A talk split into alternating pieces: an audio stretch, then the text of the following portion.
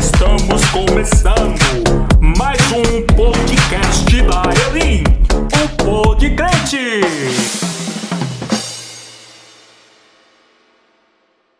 Da bagaceira.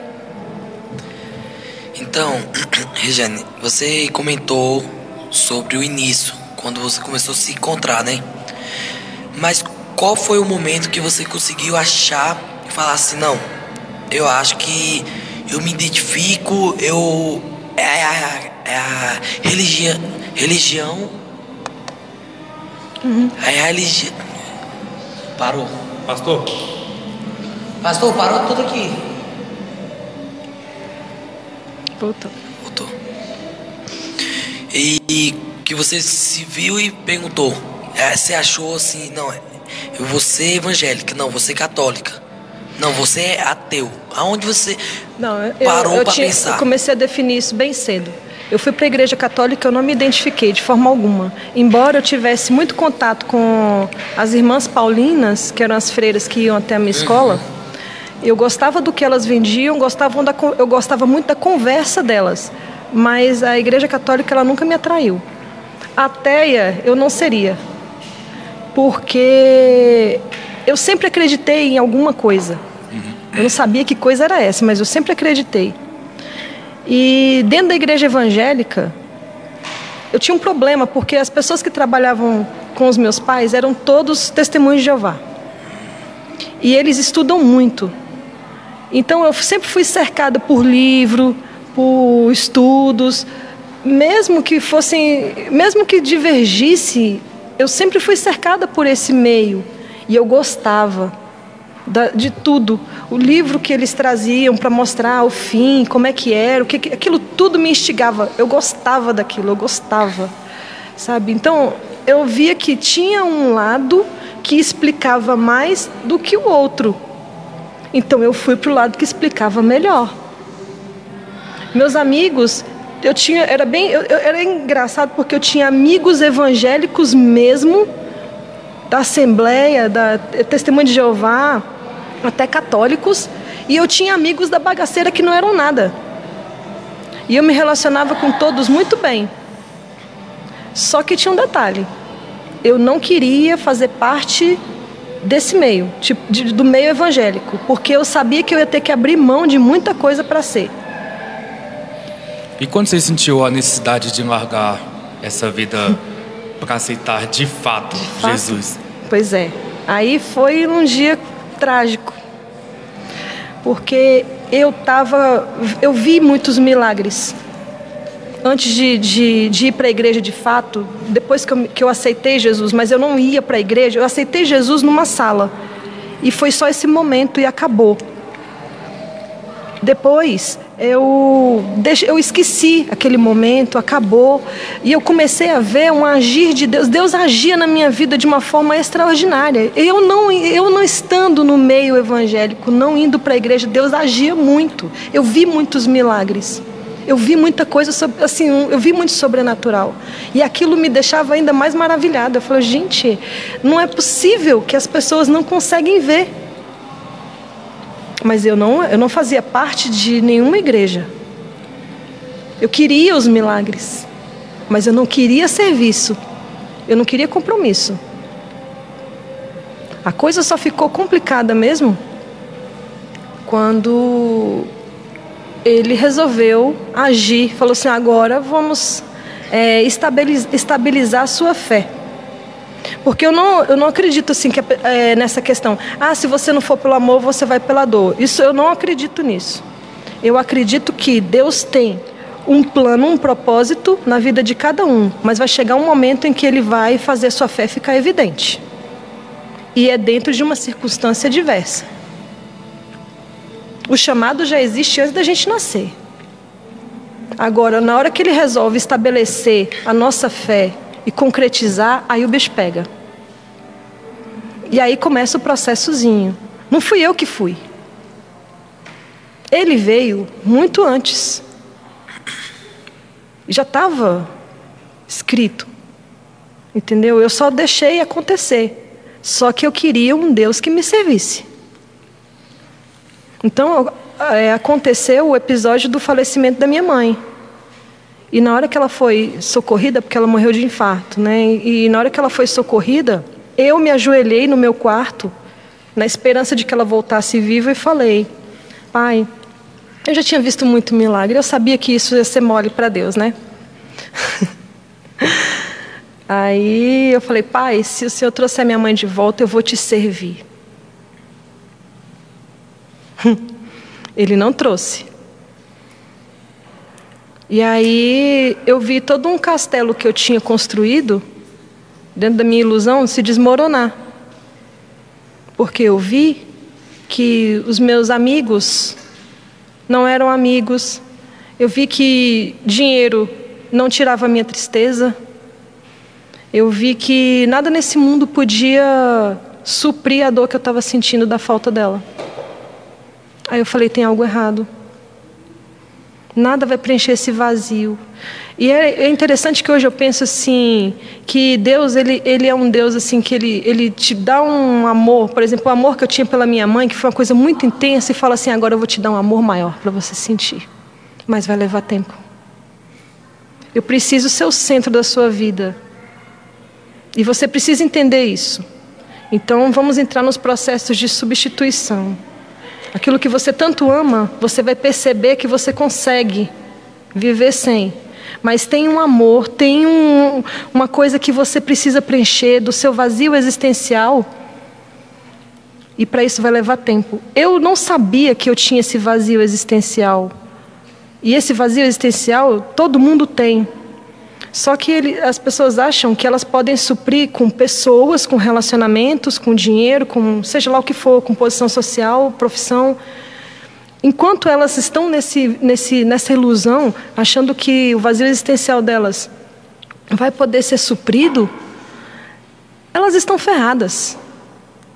Porque na hora que Deus começa a tirar de cena algumas coisas, você precisa ir atrás daquele que é o rio de águas puras e cristalinas mesmo, que diz que quando você beber dessa água, você nunca mais vai ter sede, nem vazio, nem carência de nada. Então eu vi que na retirada da minha mãe ficou um buraco muito grande e que eu não poderia preencher com a minha mãe porque ela não ia voltar. E eu, e eu pensei, caramba, eu não vou ser feliz nunca mais? Eu nunca mais vou sorrir porque a dor é muito grande. E aí eu comecei a observar que o meu sorriso aos poucos, depois de uns anos, foi, foi voltando. E eu comecei a me estabelecer é, dentro de um outro patamar. Eu comecei a entender Deus, mas eu ainda não amava. É, nesse mesmo segmento que você está falando, como pode pensar uma, é, uma cabeça de uma pessoa que é ateu ela conseguir se encontrar e saber do seu propósito. Porque, igual você disse, que todos nós já nascemos com propósito. Aquela pessoa que ela é ateu, que ela não acredita de forma alguma na existência de Deus ou algo do tipo. Ou acredita em outros deuses, é, né? Como essa pessoa ela pode acreditar nisso que você está me falando na questão do propósito em si, que todos nós nascemos com propósito e tem um Deus por trás Everson, disso tudo. Sabe o que que me, o que que me dá um descanso hoje em dia em relação a isso? É saber que esse papel não é nosso. Quem vai convencer é o Espírito Santo, assim como fez com Paulo. Não precisou de ninguém. Mas tem pessoas que morrem, morrem hoje em dia sim, não, sem eu entendo. Sem Mas o, o, o para pessoas, quando assim, existem pessoas que, que são, vamos pegar Paulo mesmo. Uhum. Vamos pegar um cara difícil, o apóstolo Paulo.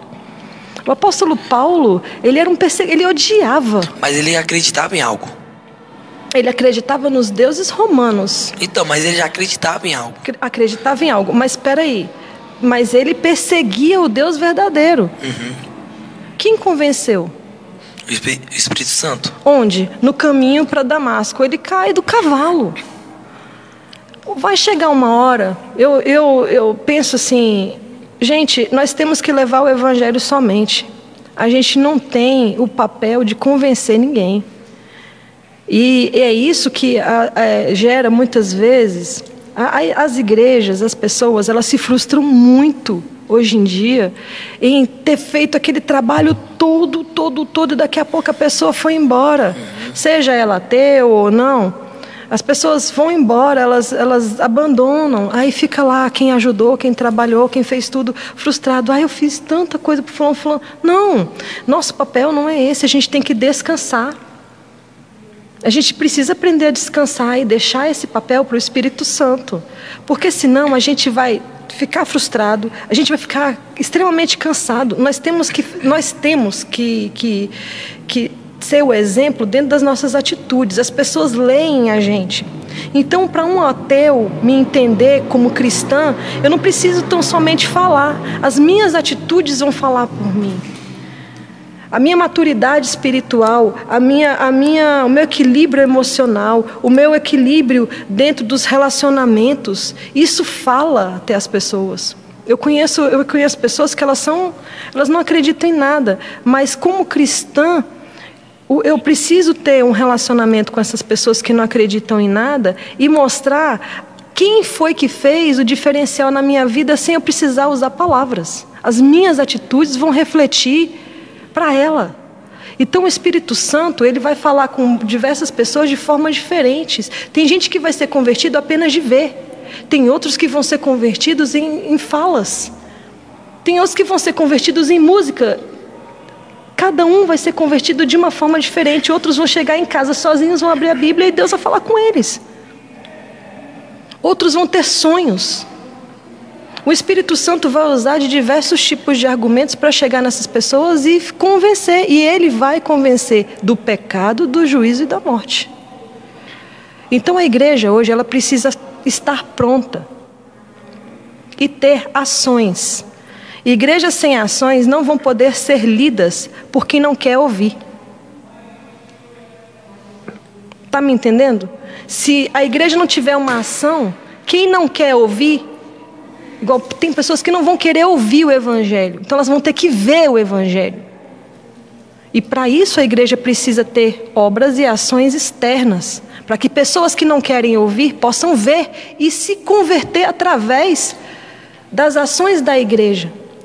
Por que, que as pessoas hoje não querem saber de Jesus? Porque a igreja deixou um exemplo de sujeira, um rastro de sujeira por onde passou. Foram falsos mestres, falsos profetas. A igreja, eu não estou dizendo na igreja do modo geral, mas boa parte do que a gente vê hoje, olha os exemplos que a igreja deixou. Então, seja para um, uma pessoa que tem inclinação para Jesus ou para um ateu, o que eles estão vendo é uma cena de barbárie. Porque no livro de Judas diz o seguinte: que os falsos mestres seriam como é, é, pontas de iceberg escondidas no mar que os barcos iriam bater e iriam afundar. E quantas vidas não bateram nesses, nessas pontas de iceberg, nesses falsos mestres, e, e afundaram e não, nunca mais conseguiram submergir? Né? E aí fala que são como é, nuvens é, que prometem muita chuva e depois não cai uma gota. Quantas promessas foram feitas dentro de igreja, sabe? e nunca aconteceu nada. São como árvores estéreis que não geram frutos. Quantos líderes, mestres, pastores é, você viu ali? Só aquela, é, é como, aquela reputação, como a gente falou aqui um domingo atrás, só tinha reputação igual a figueira, mas não tinha frutos. São como ondas de ressaca que por onde, onde passam é, deixam um rastro de sujeira. Quantas pessoas cristãs não deixaram a marca da sujeira por onde elas passaram? Com seus comportamentos desonestos, falta de caráter, com uma inclinação para pecar mesmo, escondido por debaixo dos panos mesmo. Então foram esses os exemplos que foram lidos, sabe? Pessoas que um dia estão na igreja e outro dia estão em outra igreja porque se, não se contentaram. Ah, é, é, tem, eu estava na minha igreja, fiquei lá não sei quantos anos, mas depois aconteceu alguma coisa. Eu saí de lá, fui para outra igreja, de lá fui para outra igreja. O livro de Judas fala que são como estrelas cadentes que um dia estão num lugar, outro dia reaparecem e ressurgem em outro lugar. É esse o comportamento que está sendo lido hoje. Então, para quem é um ateu, que ele não quer ouvir a palavra, mas porque a palavra dói no ouvido dele, ele vê o comportamento. E é por isso que hoje a igreja que vai se estabelecer é a igreja que mostra as suas atitudes, as suas obras e a sua fé, ela, ela é evidenciada pelas obras, pelo comportamento. Nós somos lidos a todo instante. Paulo diz, quando ele, ele, ele, é, ele é proibido de entrar num lugar, ele fala: é, Eu não preciso de uma carta de referência, eu sou uma carta viva. As pessoas me leem. Mas aí existe um, uma vírgula que, pelo menos na minha opinião, leva muito em consideração a questão do humano, né?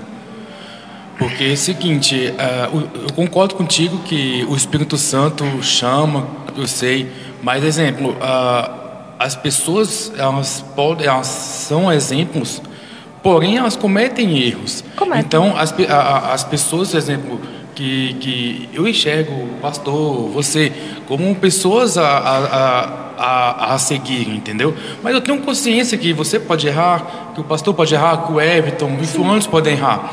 Então, eu acho que o grande problema de hoje é que as pessoas que é, que é tocado pelo Espírito Santo, elas, em vez de colocar Jesus de frente, colocam pessoas. Uhum. Que, e aí vem decepções, que ai, ah, é, vem aqui os famosos mimimis, né? Sim. Que, que isso infelizmente é, acontece. acontece. É, eu acredito que eu concordo contigo do chamado, entendeu? A questão de pessoas que creem em outras coisas. Eu eu concordo em partes porque eu acho que crenças cada um tem um chamado diferente uhum. e, e, possivelmente passa por despercebido e então é casos isolados. E em relação, quando você é chamado, essa vai ser a pergunta. Quando você é chamado, você, se, você sente o Espírito Santo, aquela chama que o Everton gosta muito de falar do primeiro amor, né, Everton? Isso. E, cara, e, e, é lindo, todo mundo vê, né? Caramba, que coisa espetacular e tal. E essa pessoa sai, desiste. Depois de, de ter recebido essa chama, ter vivido milagres, porque o Espírito Santo é um milagre na vida de todos, né?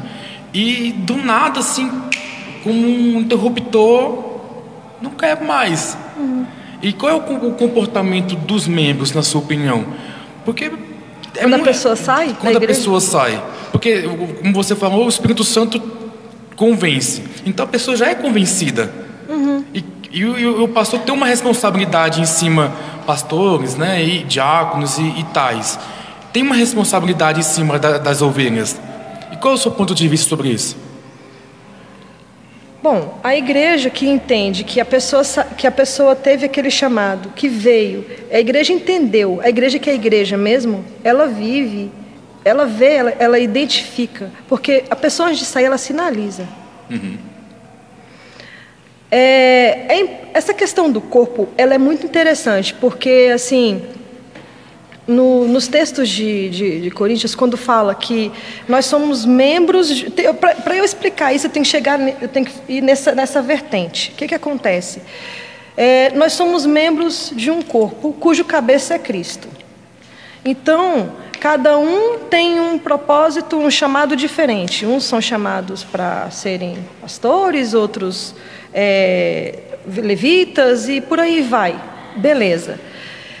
Um do, um, um, tem um, uma, uma Bíblia é, NVI, se não me engano é NVI que fala sobre isso. Ela é mais explícita quando fala dos membros ocultos do corpo.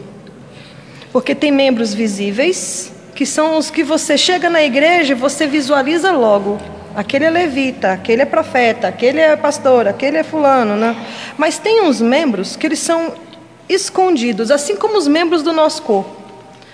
É, tem um estudo que fala que esses membros são os membros vitais para o corpo.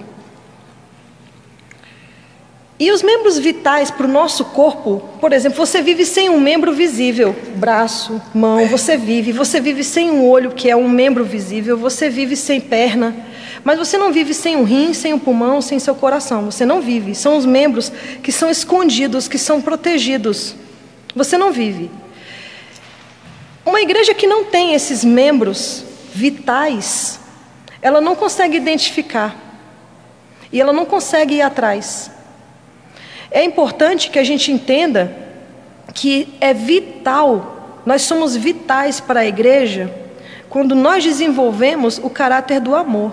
Porque se eu sou um levita, eu tenho que me bifurcar, bifurcar até virar amor. Todo o meu chamado de levita tem que ser amor. Se eu sou um pastor, eu tenho que ir até virar amor o meu chamado de pastor. Se eu sou um profeta, eu tenho que ir, até virar amor o meu chamado de profeta. O que acontece é que os membros da igreja eles ficam no raso de serem apenas membros visíveis, mas eles não entram no membro oculto, que é o membro que vai chamar, que é o membro que identifica, porque se tem um membro que está querendo sair da igreja e você tem os, a, a, a, aquele que é o do amor, da intercessão, ele vai perceber porque o Espírito Santo vai falar. E quando essa, se essa pessoa porventura sair, a igreja tem que ir. Porque se ela quiser desenvolver o dom que ela tem, ah, você é levita? Então você tem que ser levita em amor. É que nem a gente falou aqui, muitas pessoas vão hoje para as igrejas por causa de reputação. Ah, eu vou para aquela igreja ali porque o pastor ali é usado em cura. Aí quando fica ali e vê as curas, vê os milagres, vê os prodígios que as pessoas estão fazendo, daí a pouco elas vão convivendo e vão vendo que o caráter não é o de Cristo. Os, os líderes têm a reputação de Cristo, mas não têm o caráter de Cristo. Aí a pessoa se frustra. E aqueles milagres que ela tanto viu na vida dela, ali que as pessoas, que aquela pessoa estava fazendo, cai por terra, porque ela esbarrou num mau caráter. E ela sai. Então a gente precisa desenvolver esse caráter de Cristo em amor. Uma igreja que não tem isso, ela não vai conseguir se, se ela não vai conseguir prevalecer. E a, a, questão de um reino dividido não conseguir prevalecer significa que mesmo não é só os membros fixos aqueles que estão aqui é, é, tem que pensar em conjunto, tem que pensar junto a mesma coisa. Senão não vai dar certo. Não há fluência, não há mutualidade. Que era o que acontecia, que era o que a gente estava falando aqui antes da gente abrir. O que, que Deus, Jesus e o Espírito Santo faziam antes de, de, de existir a humanidade? Eles se amavam e se amam numa mutualidade, numa coisa muito bem casada, numa aliança. Aí você tem uma igreja que não tem uma aliança, ela não tem um pacto de Cristo, sabe? Eu tenho que, para eu para eu estar tá aqui, eu tenho que ter um pacto com o meu pastor, em Cristo Jesus. Nós temos que ter esse pacto em amor. Eu tenho que ter um pacto com você. E tem que ser recíproco tem também. Que ter, tem que ser recíproco. Por quê? Porque na hora que um membro sair, junta todas as, as nossas forças unidas, vai lá e pega a pessoa de volta, caso ela queira. Mas nessa situação que a pessoa acaba saindo, ela quer um pouco ela está constrangida. É, pelo fato de sair por algum motivo. Como não ser sutil, tipo assim, não ser agressivo, é, deixar a pessoa é, constrangida, porque é algo muito recente. As pessoas saem de igreja, entram em igrejas pelo fato de vários motivos. Então, como é ficar atento numa igreja que tem 50 membros, e como você perceber, mesmo você tendo é, pastor, líderes, tudo dessa função, mas como você conseguir cuidar de cada um desses 50 dessa igreja aí? Olha, tá aí uma, uma, uma tarefa que eu acho complicada. Mas eu penso da seguinte forma: uma igreja que é estruturada em palavra, e que ensina os membros a terem a estrutura de palavra e a fazer essa obra, é, a dificuldade do membro sair é maior. Os membros eles saem muito e, e é o que a gente fala das igrejas rodoviárias. Né? As pessoas hoje vão para a igreja por causa de. ou porque elas estão com um problema e querem resolver, ou porque um amigo foi e está indo também, é, ou porque, é, ah, eu vou lá porque tem um monte de menina bonita, um monte de menino bonito, eu vou lá. Ah, aquela igreja é muito, muito bem parece que é legal ir ali, né? Eu vou lá. Como Tem se um você show, for- né? É como se você fosse na lanchonete, né? Ou para assistir um show. Ou para assistir um show, aí você vai. Aí, o que, que acontece? Você senta, escuta a palavra e vai embora. Porque aí você fala assim: pronto, cumpri. Se Jesus voltar hoje, eu nem fico. Né? Porque eu já, cumpri o meu, a, minha, a minha tarefa dominical de vir para a igreja. A igreja, ela, ela tem que levar o conceito de quebra do seu eu. Porque sai porque o eu predominou. Porque a carne predominou. Sai porque não quer mudar caráter. Sai porque não entendeu o evangelho da graça. Sai porque não, não, quer, não quer conhecer Deus. É, eu tenho uma. uma e aí a pergunta. igreja precisa ir atrás desse- desses elementos importantes e ensinar para essas pessoas o quanto, o quanto que elas estão perdendo fora do evangelho. É, eu tenho uma pergunta que, inclusive, foi feita até no, no último podcast com, com o pastor Jackson. É o seguinte: ah, a questão da religião em si é, com, com as pessoas de fora, né? Exemplo, com o pastor, a gente falou dos amigos e tal. E como você falou, você teve um, um, um receio, né? Por causa da sua mãe, que é a super católica. E como que, que a Regiane de hoje se tornou a Regiane de hoje por, por, por ter essa retaguarda católica, né? A questão de, de até ter um receio de, de um, de um, um preconceito de ter, ter, uma, uma- ser intimada. Porque, assim, é, o catolicismo ah, anteriormente era muito rígido, né? Que, inclusive, eram feitos é, missas em latim, que depois que foram traduzidos. E hoje, né? Hoje a, Houve uma, reforma, uma reformulação Sim, exatamente. Então hoje, hoje é muito mais light, né? Inclusive pessoas entram e saem né, de igrejas para assistir shows, shows, né? Como a gente estava comentando. E a Regiane de hoje, né? Como que ela foi forjada de fato, assim, para as pessoas de fora? Porque você gosta muito de, de conversar com as pessoas e tal, como você falou de projetos externos. E como que, que você se tornou, é, começou a enxergar esse tipo de coisa? Porque você, possivelmente, você quis trazer teu esposo, teu irmão, vizinhos e tal. E eu acredito que você teve uma, uma dificuldade, né? Bom, no início, quando eu me converti, eu era muito chata. Eu era insuportável, porque eu já sou insuportável no normal. Imagina crente. Então eu queria converter todo mundo a ferro e fogo. Uma das coisas que mais me ajudou a entender isso, o momento de cada um, inclusive o meu momento e o momento da minha família, no momento de cada um se converter, é, eu dei cursos é, gratuitos durante 14 anos para mulheres. E, assim, a Florzinha até foi minha aluna, inclusive. Então, assim, eu vi muita mulher, muita mulher, e homens também, e crianças, porque não tinha é, essa. Eu não dava curso só para mulheres, eu, eu ajudava várias pessoas. Durante 14 anos. No início, eu dava curso todos os dias, de manhã e à tarde e à noite. Depois, eu fui trocando os dias e dosando isso, porque eu já não tinha tempo mesmo. E uma das coisas que me chamou a atenção é que eu dava aula para católico, para umbandista, para espírita, para gente de todo tipo de religião, inclusive para crentes. Os que mais me deram trabalho foram os crentes. Por incrível que pareça. Aconteceu de tudo, né? E assim, teve até uma, uma pessoa de outra religião que não é crente que roubou um celular meu na ocasião de uma aula, uma aluna minha. Então assim, eu, eu vi, eu vi de tudo. Mas uma coisa era bem interessante. As queixas eram as mesmas, independente da religião. As mesmas queixas. O mais engraçado é que quem mais reclamavam eram os crentes. Não estou falando mal dos crentes aqui, não, mas eu estou falando algo que acontecia. E eu observava isso.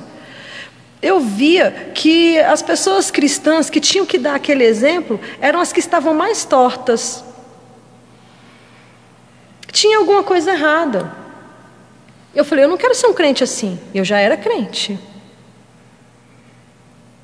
E aí eu via um sistema religioso que prendia essas pessoas, uma religião estranha que prendia essas pessoas. Então eu comecei a observar que dentro de outras religiões haviam as suas prisões, mas dentro da nossa religião, da religião cristã, haviam prisões muito mais escuras, muito mais maquiadas. Sabe? Eu comecei a observar que enquanto um católico estava lá adorando imagem, eu tinha uma irmã cristã que adorava dinheiro. A idolatria era tão pior quanto. Porque ia para a igreja porque, por causa do que Deus poderia dar. E eu, e eu comecei a minha caminhada no Evangelho bem quando o Evangelho da prosperidade estava mais em alta, porque agora ele está tá um pouco caído. Graças a Deus. Então eu via que havia, que havia uma idolatria em todos os, todas as vertentes religiosas. E havia uma disputa, e havia cobiça. Dentro disso tudo. Estava tudo errado. Então, às vezes, eu estava com um problema, eu precisava desabafar com alguém da minha religião, e eles vinham com, com doutrina, com ah, Rê, você está passando por isso porque talvez você esteja em pecado, porque isso e aquilo. Então eles tinham que achar uma desculpa para as coisas ruins que aconteciam comigo. Eu falava, não, mas espera aí, tem alguma coisa errada. Aí quanto mais eles falavam, mais eu via coisas erradas na, na fala deles. Eu falei, não. Eu, não eu, eu fiquei durante muitos anos com a construção da religião dentro da minha cabeça.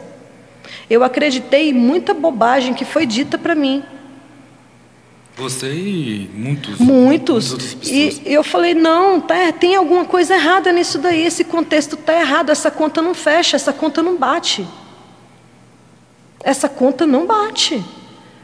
Porque como é que eu digo que eu não adoro uma imagem de escultura, mas eu vou para a igreja porque eu quero um Deus que pode me dar as coisas? E se no dia que ele não me der, o que, é que vai acontecer? E foi tão claro isso na minha vida porque algumas coisas começaram a ser retiradas. E foram coisas muito, muito importantes que foram retiradas da minha vida. Como se quisesse provar, então, é isso que você quer saber? Então eu vou revelar para você. Vamos ver se você fica comigo não tendo o que você tanto quer. E foi retirado. E essa autoridade que vinha para retirar, ao mesmo tempo que permitia a retirada, vinha e falava: Eu sou o seu consolador. Você não precisa de nada. Você só precisa retirar o seu eu de cena. Enquanto ele estiver aí, não vai dar bom. Ele foi retirando o meu eu de cena e foi mostrando que eu era dependente dele. Então foi quebrando muitas cadeias. Enquanto eu via as pessoas com o sistema de idolatria delas, começou a ser destruído em mim um esquema. Eu tinha um esquema que só o meu trabalho, a força do meu braço aqui ia valer. Era só eu que ia dar conta das coisas. Era só é, que tudo funcionava ao meu redor. Mas que... é, uma, é uma linha meio complicada, é, porque assim, é, comentando novamente, é, o pastor Jackson ele tem um dilema de se, se não tem ninguém, vai eu mesmo. Eu, pelo que eu consigo enxergar, você é da mesma forma. Então, até onde esse não tem ninguém, vai eu mesmo, teve que seguir? Porque você, você falou que teve um monte de coisa que teve que cair, uma desconstrução, Sim. então. Mas então foi nesse momento que. Foi, foi. Mas até hoje, até hoje, gente, a gente não está pronto, não. A gente está em fase de construção. Toda hora. E assim, uma coisa eu tenho certeza, o meu eu não pode ficar. Porque se ele ficar, não vai dar certo eu tenho que continuar uma desconstrução de mim o tempo inteiro para que eu consiga enxergar cada dia mais a graça na dimensão que ela é. A gente não vai conseguir enxergar a graça com o nosso eu na frente, não vai. Porque a gente vai querer sempre achar respostas para as coisas darem certo para nós. Tudo já foi feito, tudo já foi dado, mas a gente não enxerga porque o nosso eu fala que ainda está faltando coisa. Sabe? A nossa cabeça, ela funciona assim. Tudo tem que conspirar a favor do, do homem, do nosso eu. Mas essa questão, Regiane, você não acredita que a religião em si já foi mudada dessa forma desde o Antigo Testamento? Desde quando Moisés tirou o povo do Egito e aquela murmuração de sempre nunca se achar melhor, sempre querer. É, era o maná caía no céu, aí tava murmurando. Aí Deus mandava outra. A, a, as carnes, murmurava. Tava com falta de água, murmurava. Não já veio lá de trás? Por que, que havia a necessidade de Deus mostrar todo esse conteúdo histórico para a gente lá no Velho Testamento? Qual a necessidade? Já pararam para pensar? Qual é a necessidade que Deus tinha de vir mostrando toda a história da humanidade, desde, desde Adão até os dias de hoje? Qual é o fundamento disso tudo? Para servir de exemplo? Pronto. Ah, então muita, o exemplo arrasta mas, gente. Mas tem muita gente que então. Mas é, é exatamente verdade, isso. É, é a, a, concepção exatamente. da graça. Olha só, o que que, o, o que que o povo fazia lá atrás? O que que o povo queria? Que prevalecesse o eu deles. Uhum. Eles iam para as guerras, sabe, na, com a bandeira dizendo que era de Deus, mas na verdade eles queriam ver a vitória do povo deles ali, porque eles estavam no comando de, de exércitos. Isso eu concordo. A intenção dos caras sempre foi estranha. Você conta nos dedos a intenção de quem realmente tinha, tinha vínculo mesmo com Deus. A maioria ali queria coisa para o seu benefício próprio. Por isso que era uma coisa de, de cai, levanta, cai, levanta, cai, levanta. Você conta nos dedos. Sabe, esse tempo atrás, a gente estudando sobre Daniel. Gente, ele abriu mão do eu dele em todas as áreas da vida dele. Sabe? Então, se você pegar hoje os níveis de abandono do eu, assim, dentro do, da, das escrituras, você vai ver uns que abandonaram mais do que outros. E você vai ver que esses que abandonaram mais do que outros foram os que mais levaram paulada. Paulo tinha uma reputação terrível. E o caráter dele foi desenvolvido depois. Mas, e foi um cara que levou pancada até umas horas antes de morrer. Sim, mas é, mesmo Paulo sendo Paulo, ele sofria com os espinhos, né? Sofria com os espinhos? Porque tem muita gente que acha que religião é, basta, que você, depois que, Não, que é. você é batizado, que você é livre de, de problemas, que, que o diabo agora te esqueceu, né? Não. Gente, nós estamos em construção e tudo que for de de resíduo do nosso eu vai ter que ser tirado. A gente precisa entender isso. Aprender, né? Porque que é um processo. Paulo suplicou para Deus tirar o espinho, né? Uhum. E não foi tirado o espinho de fato. Não, e, e quando fala que tudo é vaidade, e realmente é, entendeu? Nós temos vaidade. Se você me perguntar agora, pergunta para mim, Rê, você tem caráter? Esse tem caráter?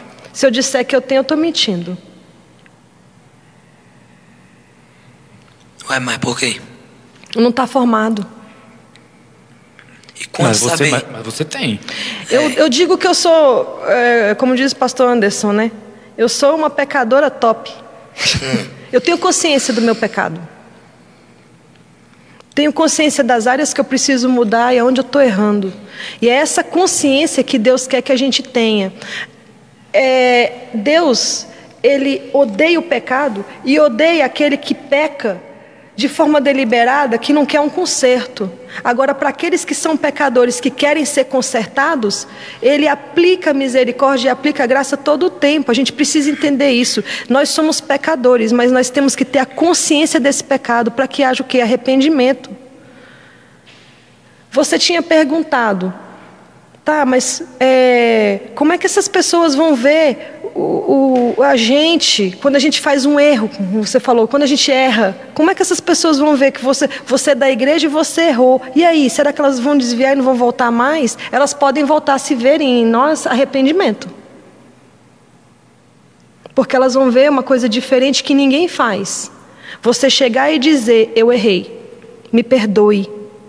Isso é um ato nobre de quem tem caráter de Cristo. O arrependimento é uma das marcas mais evidentes de um caráter de Cristo. Então, a pessoa que tem o hábito de pedir desculpa, de pedir perdão e dizer eu errei, sabendo que ela própria se julga certa, né? E dizer eu errei, eu errei nisso, nisso, nisso, nisso. Isso é construção de um caráter. Então a gente tem que caminhar para a construção dele. Agora, a pessoa, a pessoa que está vendo que eu estou aqui no altar e estou fazendo coisa errada, ela vai sair, ela não vai, ela não vai se espelhar, porque não tem caráter para ela se espelhar. Eu não estou deixando, eu não estou deixando nada para ela se espelhar. Ela só está se espelhando naquilo que é ruim, que ela viu, que ela visualizou. Mas ela tem que se espelhar na gente ou em Deus? Em Deus, mas o que que tem que ser refletido em nós? Mas o ser não, humano não está sujeito Cristo. a errar? Sim, por isso, nós estamos sujeitos a errar, mas estamos mais. É porque a gente não tem consciência disso. Nós, temos mais, nós estamos mais sujeitos a nos arrepender. Só que a gente não tem consciência disso. A gente acha que o arrependimento é algo muito difícil. E confessar o erro é muito difícil. E não é. Isso é um ato de amor. Isso é um ato mais nobre de bravura espiritual. É a pessoa chegar e dizer: Eu errei, desculpa, perdão.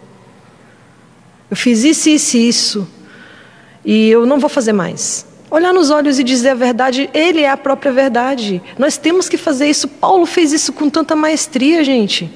Nós temos que, que observar a conduta desses. Davi.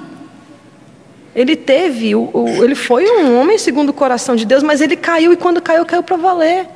Quando levantou, ele levantou embaixo de quê? De arrependimento. Foi isso que fez ele reconquistar a confiança que ele tinha antes e perdeu. Então, assim, a gente não se arrepende. A gente finge quer que se arrepende, finge que se arrepende, finge que está indo, finge que está servindo, finge e vai caindo no processo de, de ilusão. A gente está enganando só a gente, mais ninguém. É só a gente que cai na esparrela de nós mesmos, e isso está errado. Enquanto a igreja, vamos imaginar um, um pastor é, que visa só matéria. Vamos imaginar. E aí esse pastor, de repente, ele chega em rede nacional e fala assim: Eu quero falar aqui algumas coisas aqui.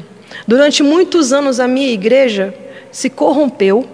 Eu ajudei a roubar dos fiéis, a, tirar a matéria deles. Eu, eu induzi, levei o evangelho de ilusão, na qual as pessoas deixavam a matéria comigo e eu dizia que elas iam ser mais abençoadas, eu instiguei na vida delas a cobiça e a ganância, assim como isso também me dominava. E hoje eu estou aqui arrependido, disposto a devolver tudo que eu roubei, porque eu quero Jesus. O que vocês vão pensar de mim não importa. Eu quero que vocês entendam que Jesus não teve nada a ver com os meus erros. Já imaginou um pastor chegar em rede nacional e falar isso, e admitir que roubou, que, que induziu, que iludiu, e falar, estou arrependido? Você já imaginou o nível de pessoas que iriam se converter? Ia ser uma cadeia. Assim, Ia ser uma coisa extraordinária. O arrependimento, ele leva, ele, ele gera uma bomba. Tanto é que a palavra de Deus, a gente não se envergonha. Não, lá em Romanos fala, eu não me vergonho do, do Evangelho, eu não me vergonho da palavra. Mas que palavra? Regiane, mas se essa é a forma, se essa é a receita, por que não, a gente não conseguimos ver pessoas seguindo esse, essa linha de pensamento, é, fazendo essa forma? Se essa é a receita de conseguir almejar o caráter, o, o próximo do caráter dos grandes líderes que o tiveram. Eu, o eu, Everton, não vai deixar. Lúcifer, quando se levantou para começar a agir, ele se levantou por causa de uma coisa, ele cobiçou. Ele cobiçou, ele quis ser Deus. Mas da mesma forma que tiveram homens, igual Jó, igual Paulo, você acredita que hoje em dia não, não, não é possível haver pessoas dessa forma, de ah, levantar a bandeira sim. e conseguir falar, não, sim, eu cometi esse pecado, eu adulterei, eu roubei, sim. eu fiz isso, mas eu estou aqui para é me arrepender. De ver, é raro de ver. Mas você acredita que. Acredito. E Eu pode acredito. acontecer, então? Pode acontecer. Eu conheço uma pessoa que fez isso. E qual foi a aceitação na igreja em si? Foi escândalo. De Hoje- primeiro foi escândalo. hoje- de primeiro foi escândalo. E hoje ele é conceituado. A palavra dele tem um conceito e conceito conceito mesmo. Pastor Caio Fábio, por exemplo. Facebook. É, uma- é algo bem Ele caiu, complexo. traiu, foi envolvido num processo de escândalos políticos. E hoje você vê que a palavra que o Caio Fábio eh, leva, ele tem as controvérsias dele, né? Tudo que a gente, né? Mas a palavra, a essência da palavra dele é em verdade. E é engraçado porque é, é, isso tudo, é, esse boom que aconteceu na vida dele, dentro do Evangelho, é, gerou de- dentro dele um arrependimento tão grande que ele começou, as pessoas começaram a, a ver verdade naquilo. E realmente hoje ele é totalmente diferente do homem que ele era antes. E é, é isso que as pessoas precisam ver na gente. A gente, pra gente. a gente tem que nascer de novo. E muitas vezes o parto ocorre na hora que a gente está assumindo o erro e mostrando que está arrependido. É hora do parto. Nessa questão, Regiane, essa pessoa que se arrependeu, mudou, você acredita que tem alguma possibilidade de ela errar novamente na mesma coisa que ela errou lá atrás? Aquela pessoa que adulterou, pecou de uma forma de roubar, enganar os fiéis. Ela conseguiu trazer o arrependimento sincero. Ela mostrou Se se arrependeu, eu, eu, eu- é, lá em Isaías diz o seguinte: é, é o seguinte, o verdadeiro arrependimento, que é diferente da culpa, ele gera em nós um avivamento. Quando eu me arrependo de verdade, em espírito em verdade, que eu passo a amar em espírito e em verdade, eu sou- é gerado em mim um avivamento. Eu só posso ser avivada se houver dentro de mim arrependimento. E eu só posso ter arrependimento se eu confessar. Não, não- eu não vou me arrepender se eu não confessar os meus pecados. Então, existe um processo do avivamento. Para eu ser avivada, eu tenho que me arrepender. Para eu me arrepender, eu tenho que confessar. Para eu confessar, eu tenho que é, reconhecer que eu estou errada. Entendeu? Então eu reconheço o meu erro, assumo o meu erro, confesso o meu erro, me arrependo dele e aí é gerado em mim o, o avivamento. Eu acredito que uma pessoa avivada dificilmente volta para trás. Tanto é que tem até um não, não texto. existe então, recaídas. Quando é, você é avivado de verdade, que você conhece Jesus dentro do, do padrão dele, da graça, você não vai querer, porque o pecado, ele funciona. O pecado, ele é como se fosse um carro que passou por cima de você. E você querer retroceder no pecado é como se o carro desse uma ré em cima de você. Entendeu? Quando é, você é avivado, Carinho, você não quer outra coisa a não ser seguir o caminho. Mas eu concordo, mas eu acho que existe vírgula. Porque eu acho Bom, que. para alguns pode existir vírgula, mas para aquele é- é que por- realmente é sim. arrependido, Mas por mais que a pessoa, é, exemplo, erros, né? Entra que é uma questão do humano, né? Uhum. Ela, existe que ela vai errar novamente. Isso é fato, e vai ter novos arrependimentos. É nesse, nessa, nessa questão que eu tô falando. Entendeu? Por mais que ela viva uma vida, ela é uma pessoa, ela é uma humana, ela vai errar de Não, novo. mas ela está dentro de um processo onde ela Sim. reconheceu. Então, o que, que aconteceu? Ela reconheceu o erro dela lá atrás, ela sabe disso. Daí ela vai e confessa. Daí ela vai e se arrepende. Se arrependeu, cara, na hora que bate o arrependimento, acabou. É difícil uma pessoa arrependida. Eu, eu, eu sei que pode acontecer, porque tem níveis e níveis de arrependimento. Mas uma pessoa arrependida mesmo, ela não volta. Assim, é, eu digo na verdadeira, no verdadeiro arrependimento. Sim. Porque tem gente que se arrepende, vamos supor, é, um marido trai a esposa. Aí a esposa vai lá e descobre, né? E ele fala que está arrependido, porque vai, ele vê que o casamento dele vai pode acabar e tudo, e ele mostra que está arrependido. É o arrependido de ocasião, no caso. É. Daí a pouco, é, ele recebe o perdão, aí ele vê que ele não perdeu nada, né, que está tudo normal e tal, foi perdoado e tal. Ele falou: Ah, vou fazer de novo. Então a primeira vez não foi um arrependimento. Ele só estava com medo de perder a estabilidade dele em algum, algum de departamento. O problema é que a gente confunde nossa zona de conforto com arrependimento. Então fala, abalou a zona de conforto, eu estou arrependido. Não, arrependimento é, eu amo tanto esse Deus aqui que eu não quero ofendê-lo. E eu não quero me distanciar do caráter dele. Eu preciso construir o meu caráter eh, vinculado ao dele. E tudo que me tira disso, para mim, está expurgado. Eu não quero. Você bebe tiner? Não. Por quê? E nem cheiro também. Pois é, e nem cheira tiner. Por quê? Porque você sabe que você vai morrer. E o gosto é deve ser terrível. Era essa consciência que nós deveríamos ter diante do pecado. É essa consciência que Jesus está trazendo a todo instante, mostrando a história nua e crua dos homens passados, do caráter deles e o que, que isso levou, onde é que levou, quem, o que, que acontece com a pessoa que ela permanece no pecado. Mas o pecado é um vício. Se você for, se você for pegar uma pessoa viciada em drogas, ela, por mais que ela tente, é, é, se ela realmente precisar, ela tem, consegue uma reabilitação. Muitos casos ficam 100%, mas tem outros casos que, que sempre volta. Então eu acredito que o pecado também é um vício, que todos nós somos suscetíveis a todos, todos os dias. Mas é por causa do eu e do vazio do eu. Porque eu só vou atrás de algo, eu só vou atrás de droga quando o nada é, é, consegue suprir o meu vazio. Então eu uso droga para esquecer. Mas se, pra, pra... Mas, mas se, você for seguir esse, essa linha de pensamento não. em relação ao pecado, as pessoas não pecam mais. Isso, isso. Não, mas é, eu estou dando um exemplo. Mas, por exemplo, tem pessoas que são viciadas em si mesmas. Sim.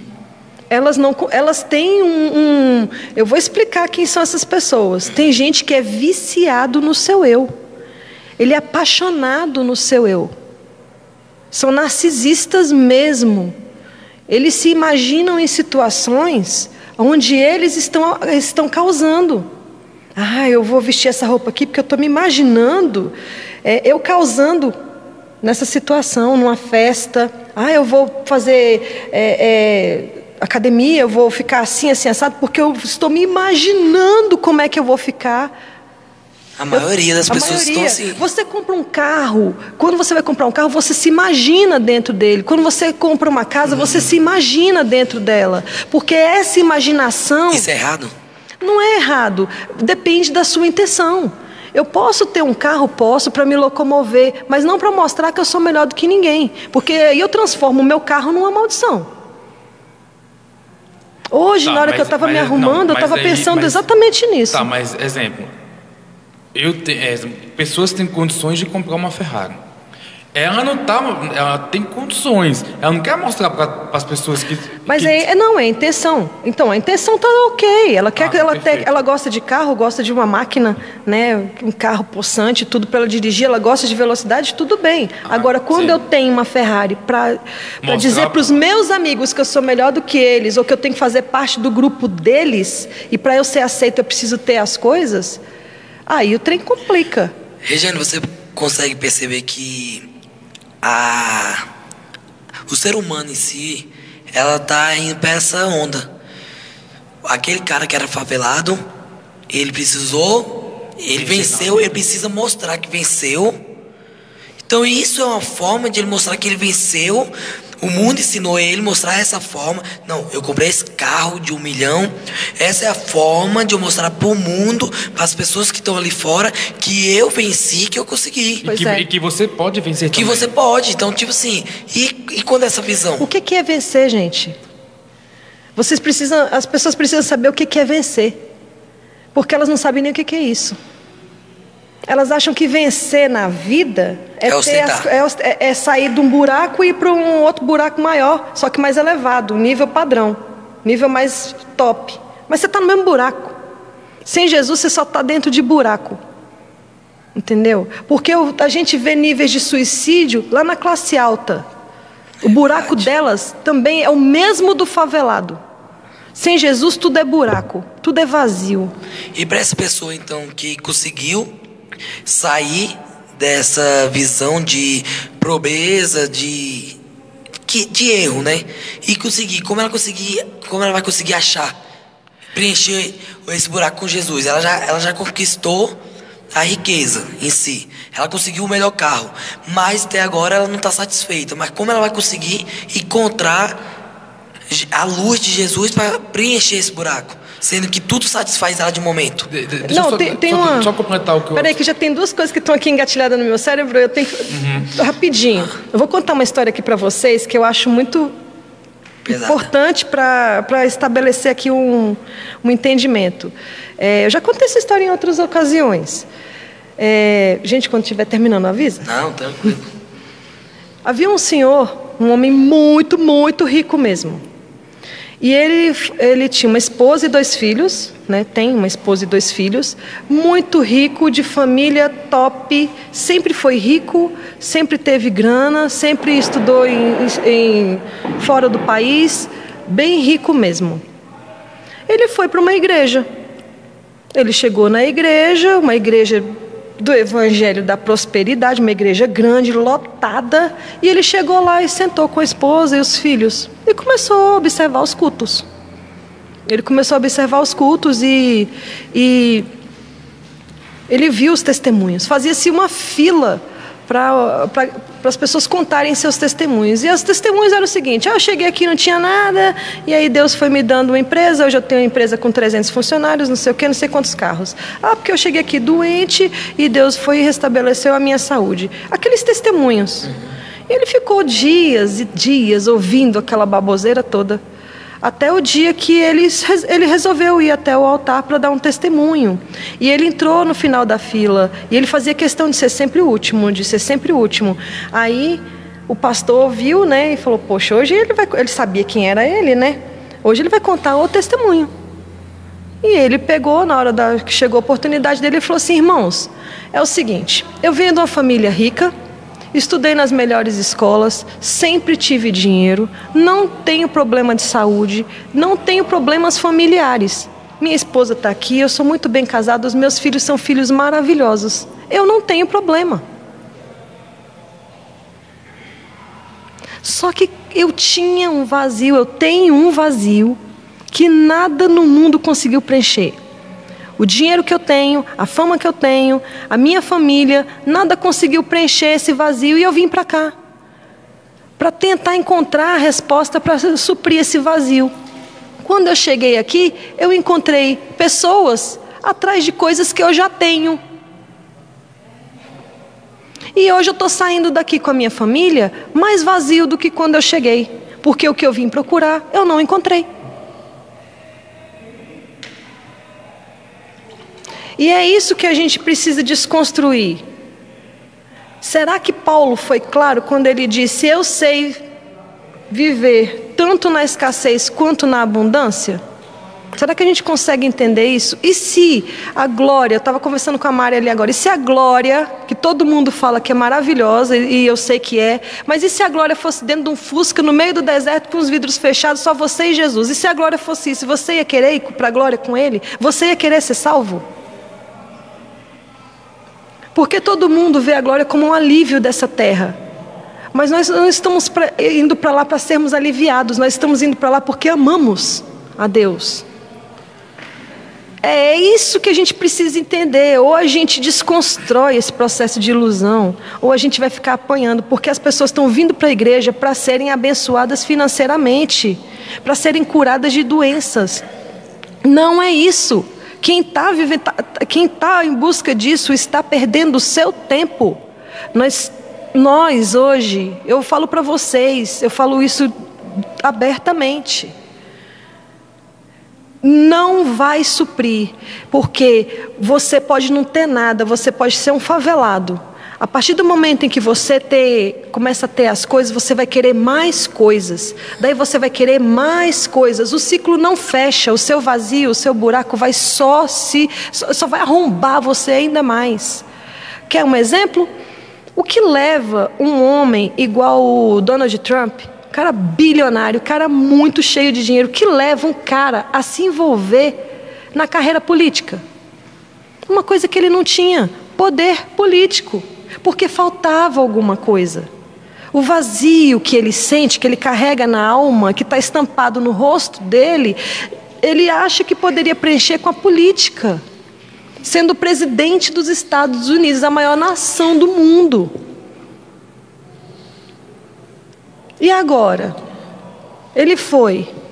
Eu imagino que o vazio dele deve estar bem maior agora, porque ele descobriu que o dinheiro que ele tem não, não fecha.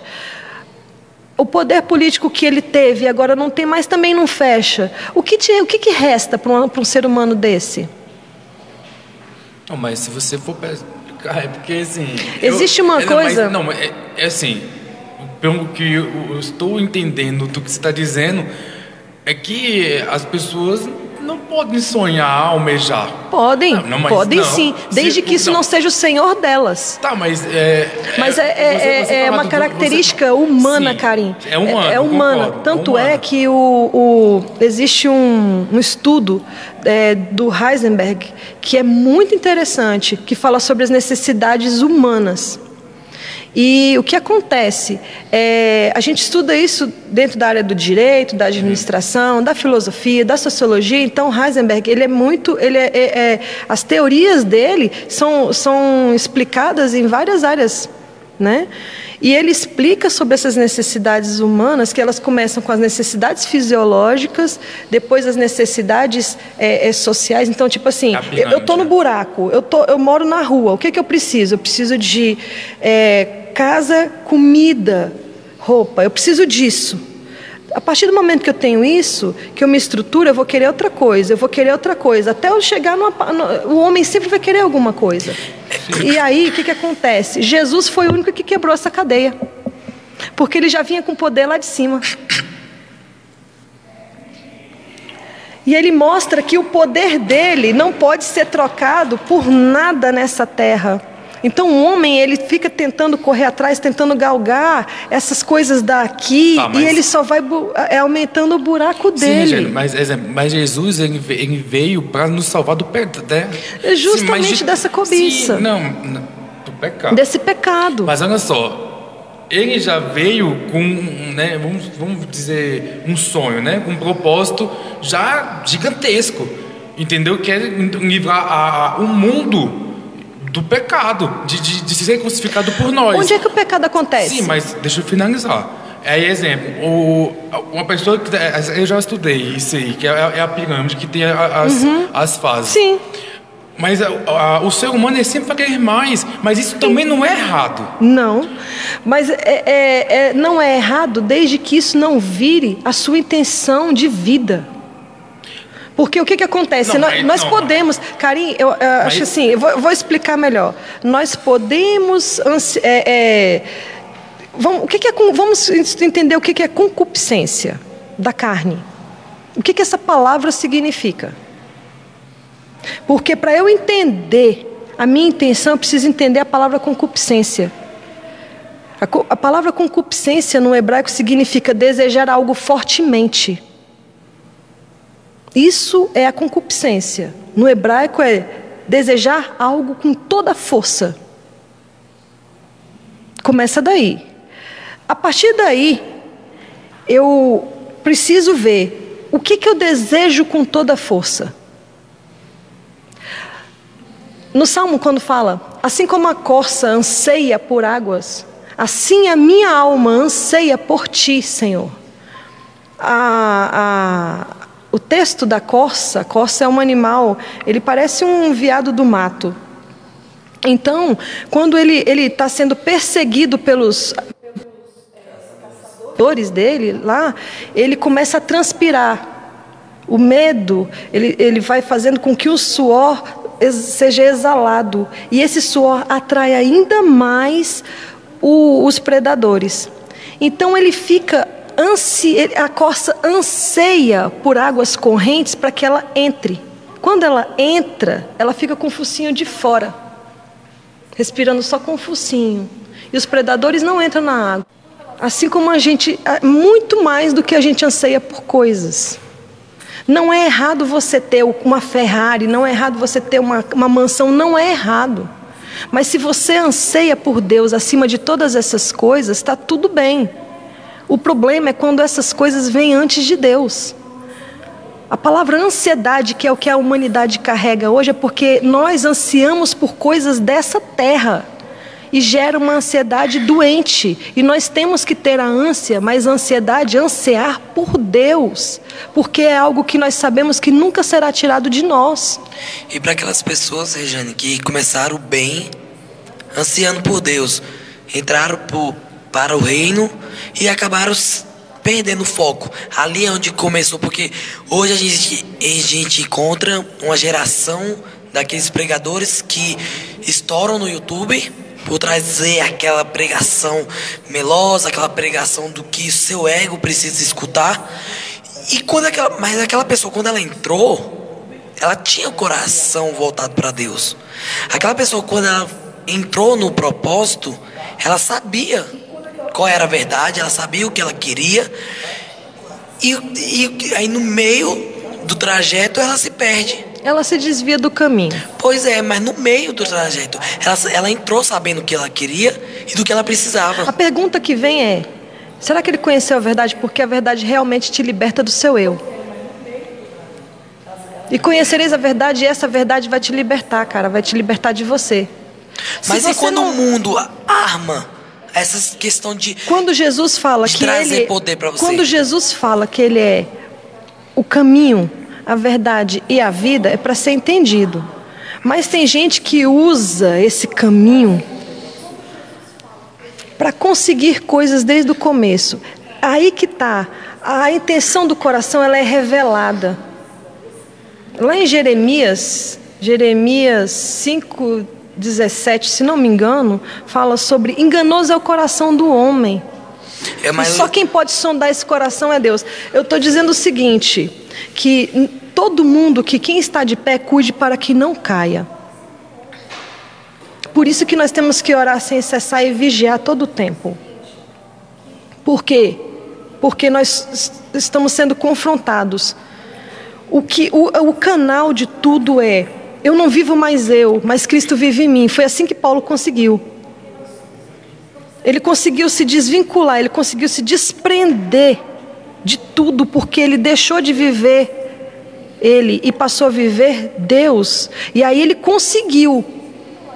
Se a gente não fizer isso, se eu tiver, se eu tiver que servir a Deus, pensando que ele vai ter que dar um jeito na minha loja, que vai ter que arrumar meu casamento. E se ele, e se tudo der errado, será que eu vou continuar?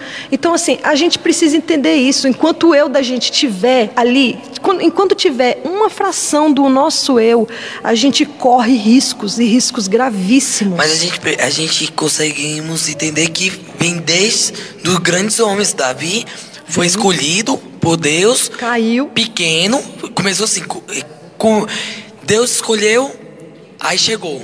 Depois caiu e depois chegou de novo.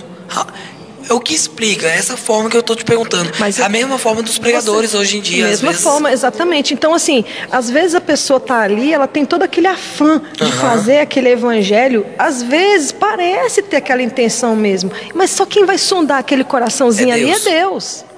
Entendeu? Porque muita gente é só reputação. O caráter de Cristo, quando ele é formado, acabou.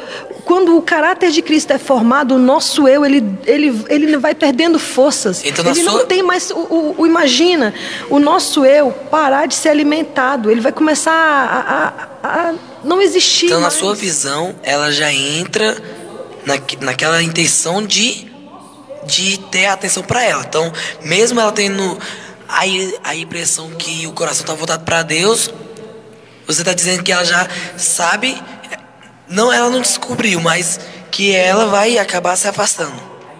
O foco. Se ela não tiver a formação do caráter de Cristo, e o, o, nenhum eu sustenta nada. O eu de ninguém vai sustentar nada, principalmente reputação.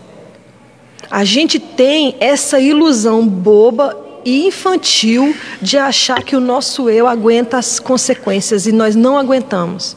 A gente pode é, levar uma, não sei quantos anos ali, ó, fazendo aquela coisa ali, mas o, o, o nosso caráter ainda não está formado. E aí é um pulo para você desviar. Rejane, hoje você pode se dizer: hoje eu posso me espelhar naquele pastor, hoje eu posso me espelhar naquele pregador, porque a situação que está o mundo, como a gente podemos. Igual, eu me identifico com o pastor tal. Eu acho interessante a forma de ele pregar, eu acho interessante a forma de ele conduzir a sua vida, mas como até onde eu vou descobrir que aquilo tudo que ele vive é verdade? A gente não pode, é, como dizer, apostar cartas tão altas com ninguém. Nós temos que ser imitadores de Cristo. Tanto é que é bem claro essa regra, que maldito é o homem que confia em qualquer homem. E essa maldição, quando ela recai sobre nós, é porque a gente começa a se espelhar. Porque se eu quero me, me livrar do meu eu, eu não posso me espelhar em outro eu, não. Por isso que a palavra, quando diz que é maldito é o homem que confia em outro homem, eu estou dizendo, eu estou trocando o meu eu pelo eu dele. Mas você não disse mais cedo que a gente devemos espelhar, ser espelho para os que estão sim, aqui mas na veja igreja? bem, nós devemos ser exemplo, sim. Uhum. E eu estou dizendo também que, que nós vamos errar, e quando isso acontecer, nós temos que mostrar o fator arrependimento. Para que as pessoas olhem para os nossos erros e vejam que nós estamos arrependidos. E vejam que nós somos falhos. E vejam que nós não somos de confiança. Mas isso a, a- pessoa está ciente em si. Mas a intenção que a gente carrega, Everton, é a intenção do que a gente carrega que vai ser espelho para elas. As pessoas têm que ver em nós um novo caráter, de uma nova intenção. É isso que elas vão se espelhar, é nesse exemplo. Porque, imagina, se eu for me espelhar só, só em ver, só no visual, Entendeu? Não é, é caráter.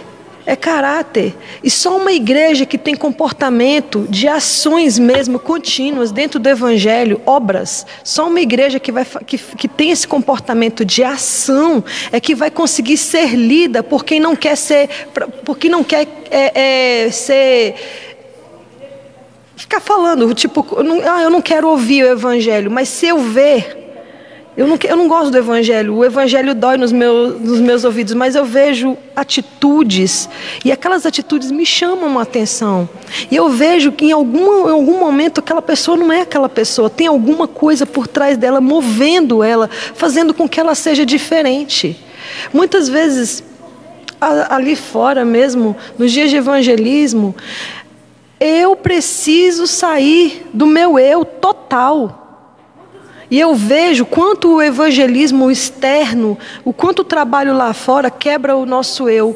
Nem que seja um pouquinho, mas quebra, porque é uma hora que você tem que. Sei lá, você tem que deixar, sabe? Você tem que descer do seu eu, você tem que deixar ele para trás. Você vai ouvir não, as pessoas vão dizer que não querem, que é gente que vai virar a cara para você, entendeu? E você tem que levar aquilo numa boa. Isso eu acho um, um passo assim interessante quando você começa a fazer um serviço no qual as pessoas vão olhar para na sua cara e vão dizer assim: eu não quero isso que você veio me trazer sabe? Porque você na hora você se sente humilhado e na verdade não é isso. Na verdade nós temos que nos sentir honrados em fazer isso, porque não fazemos isso só para aquelas aquelas pessoas e nem por nós, nós fazemos isso por ele, por amor a ele. Enquanto a gente não entender o verdadeiro amor, nós não vamos compreender nada. A gente vai continuar achando que as pessoas são contra a gente, que fazer evangelho lá fora é doloroso mesmo, que a gente vai ter um serviço, um serviço, um serviço, trabalho, trabalho, trabalho, e as pessoas vão virar a cara para a gente. E isso vai gerar frustração mesmo. A gente não pode pensar mais isso, isso já não faz mais parte do nosso contexto. A gente precisa amadurecer nesse aspecto. Uma mãe, quando ela quer fazer uma coisa por um filho, ela passa por cima de qualquer coisa, ela passa por cima do eu dela, ela, vai, ela, ela pega lixo na rua para dar para o filho dela. Para alimentar o filho, ela faz qualquer coisa, ela deixa de comer para dar para o filho dela. Isso é um amor. Então, quer dizer, eu, eu, eu, eu, queria entender e quero chegar ainda num nível no qual eu tenho que me desprender de uma forma tão grande que tudo tem que ser para Deus. Deixa eu perguntar.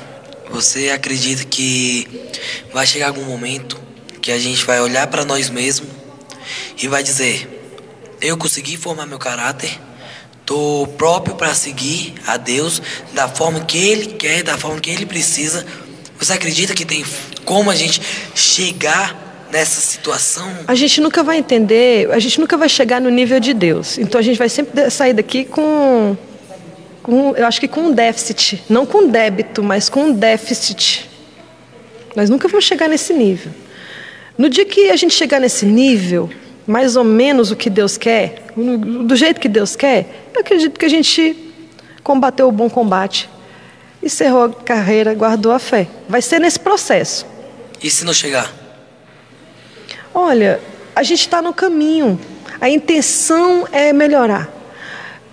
Quando a gente tem a intenção para melhora, se ele voltar hoje e a gente não tiver melhorado, é a nossa intenção para melhora que vai contar. É isso que vai valer. Entendeu? Mas a gente precisa ter intenção real, arrependimento real, tudo real, tudo verdadeiro. Eu consigo enxergar um pouco a decadência do evangelho em, em, em procurar bastante a prosperidade. Quando eu falo que da prosperidade, por quê? O evangelho, e sim o cristão, ele saiu de uma forma de ser cristão era ser perseguido e ser morto. E hoje ser cristão é ser prosperado e rico. A visão que a igreja traz cada vez mais é romantizar aquela situação de um Deus é, muito é, maravilhoso, carinhoso. E foi o que a gente estava conversando ali fora. Mas Deus, ele é justiça também. Ele não vai te dar tudo que você pede. Não. Então é essa forma que eu falo. E se a gente não chegar nesse caráter formado? Porque a, a tendência, em vez de melhorar, às vezes está caindo. Se você pegar alguns dos cristãos que era de antigamente, do Antigo Testamento, é, do Novo Testamento, e você vê o de hoje, a gente somos tão raso. Tudo nos abala, tudo nos fraquece, tudo nos deixa meio para baixo. E os, de, e os de antes não. Eles eram perseguidos, hum. era sofrido, morria pelo nome. E, e aquilo ali motivava cada vez mais. Eu acredito que hoje a religião está muito romantizada. O que está estragando tudo isso somos nós mesmos. Ué, eu vou falar de dois pontos aqui a questão da depressão. Uhum. Vamos pegar os missionários que estão lá fora, China, África, Coreia do Norte, Coreia do Norte, o que tá, os que estão na bagaceira mesmo. Esse pessoal tá padecendo, sofrendo perseguição e eles querem viver. Uma das coisas que eles querem é viver porque eles veem que é, essa perseguição ela, ela só está tentando bloquear o nome de Cristo. E o foco deles é o nome de Cristo, é levar o Evangelho. Esse é o foco. Então a intenção deles é: estamos sofrendo, estamos sofrendo, mas nós queremos viver. Aí você chega nos, nos crentes daqui, todos na zoninha de conforto, procurando Receber, receber, receber. Seu É, aí estão depressivos querendo morrer. É isso que não dá para entender. Zona de conforto é a pior coisa que existe. Zona de conforto é a pior coisa que existe, porque ela não te deixa. O que, o que é coragem que a gente está estudando? Para eu ter coragem, eu preciso ter que elemento? além do caráter de Cristo, eu preciso ter o quê? Eu preciso ter uma situação adversa para eu poder exercer a minha coragem. Se eu não tenho uma situação adversa, como é que eu vou usar coragem? É que nem eu tenho uma xícara e não tenho o que colocar dentro. Eu só vou usar a minha coragem se eu tiver alguma coisa para colocar dentro para tomar. Senão eu vou ter coragem de enfeite. Então, se quer ter coragem, se prepara para receber uma ação adversa. uma controvérsia, uma pancada, para você poder exercer seu ato de coragem, de bravura. Ah, eu quero amar incondicionalmente. Então se prepare para vir um monte de cacetado em cima de você, de gente que vai te trair mesmo, que vai ser sacana com você. Se prepare, porque você vai ter que amar incondicionalmente. Ah, eu quero ser paciente. Se prepare para isso. O Salmo 37, quando ele fala, é, não vos indigneis, é uma ordem. E ele começa a destrinchar no texto, que a indignação, ele fala sobre dar ordem para a gente não se indignar, depois ele começa a falar sobre inveja, depois ele começa a falar sobre irritabilidade, é, é, impaciência, e aí entra na parte da ira, da raiva, e no final ele fala assim: vocês, vocês têm que confiar, vocês têm que entender a fidelidade. Por que, que ele entra no, nessa, nessa, nessa. Ele dá essa ordem e começa a destrinchar? A gente se indigna com as pessoas e querem, e a gente quer que as pessoas, por exemplo, é, sejam punidas pelos, pelo, pelos erros que elas estão fazendo. Isso é a nossa indignação e, a, e aí é a nossa justiça caída. E a nossa ira caída, a nossa raiva caída. Aí eu estou indignada, daqui a pouco eu estou com inveja. Daí a pouco eu estou irritada. Daí a pouco eu estou impaciente mesmo. Daí a pouco eu estou odiando. É uma cadeia. Uma coisa vai puxando a outra. E o que, que qual é a ordem que nós temos? Não vos indigneis para você não chegar em certos níveis. A ponto de você ter uma ira corrupta. Aí vem falando, o que, que você precisa fazer? Você precisa confiar. É isso, você precisa confiar. Mas aí eu não quero confiar num Deus que porventura pode chegar e falar assim: olha, eu vou tirar isso aqui de você e vou tirar isso aqui também. Ah, não, e vai que Deus faz isso. Gente, se Deus tirar minha matéria, tirar alguém da minha, do meu convívio familiar, se meu casamento não der bom, isso, aquilo, aquilo outro, se Deus permitir certas coisas, eu vou, eu vou pirar. E aí, é esse evangelho que as pessoas, as pessoas que estão presas no eu delas, elas têm medo de perderem porque elas cobiçam, elas cobiçam. Quanto mais elas cobiçam, mais medo elas vão ter, mais corrosão pelo medo elas vão ter. Elas vão ficar caídas mesmo e elas não vão entender e elas não vão querer. Cara, para eu quebrar o meu eu, eu vou ter. Já parou para pensar que para eu quebrar o meu eu, eu preciso abrir mão de matéria? Essa cobiça começou no próprio jardim, então. Sim, quando, quando... Lúcifer cobiçou ser como Deus. Cobiçou. A, a, a, o problema começou ali. Então a cobiça sempre existiu.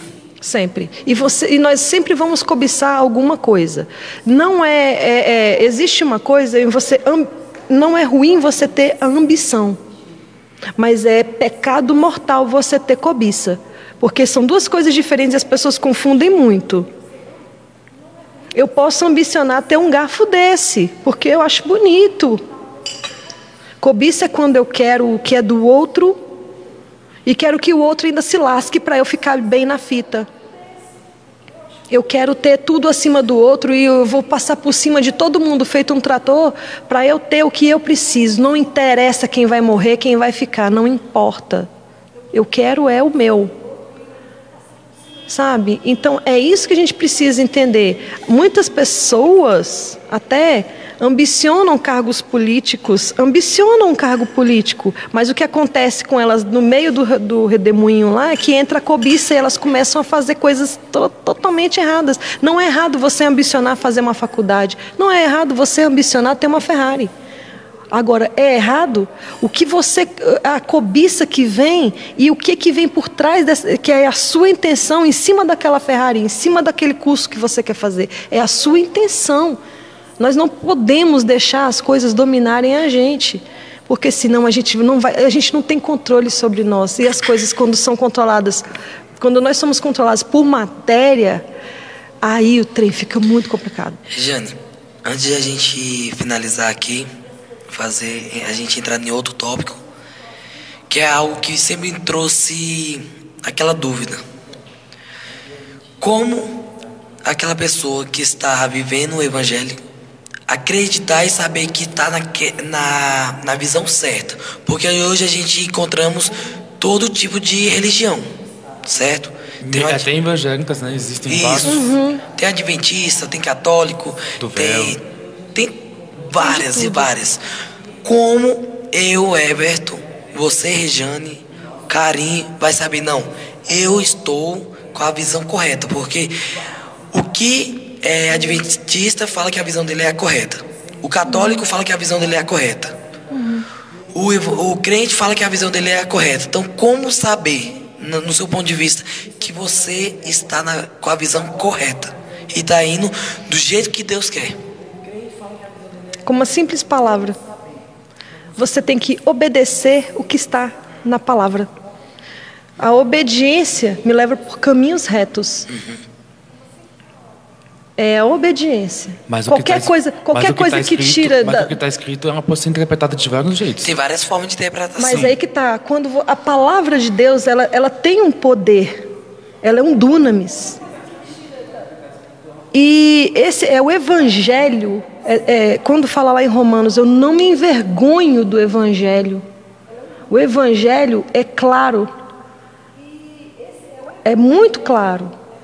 Então as pessoas elas precisam entender o evangelho. Elas elas têm que entender que todo aquele contexto histórico, que tudo aquilo que aconteceu de exemplo tem que servir. Eu, eu, eu entendi, eu estou tentando entender algumas vertentes do Evangelho, e quanto mais eu, eu busco ler, sabe por que, que o povo padece? Porque não conhece, não examina as Escrituras. Você está dentro de um contexto religioso que não tem um estudo bíblico, lamento. Você vai ser levado por vãs filosofias. Você vai ser levado por qualquer vento. A estrutura que a palavra nos dá, ela nos, fun nos fundamenta em rocha, a palavra de Deus. Tanto é que tem um detalhe muito importante acerca disso. Quando Jesus ele começa a exortar e dizer: aquele que ouve e pratica, aquele que ouve e faz as obras, aquele que ouve e pratica a minha palavra, será como um homem que estabeleceu sua casa sobre rocha. Veio inundações, tempestades e ventos e a casa permaneceu. Mas aquele que ouve e não pratica foi o que estabeleceu sua casa sobre areia. Areias religiosas. E quando e veio as tempestades e tudo, e tudo, e a casa veio abaixo. O evangelho da prosperidade, que é essa ilusão todinha, que é uma areia muito grande, está fazendo um monte de casinha cair. E não precisou, muitas vezes, da gente estar tá lá.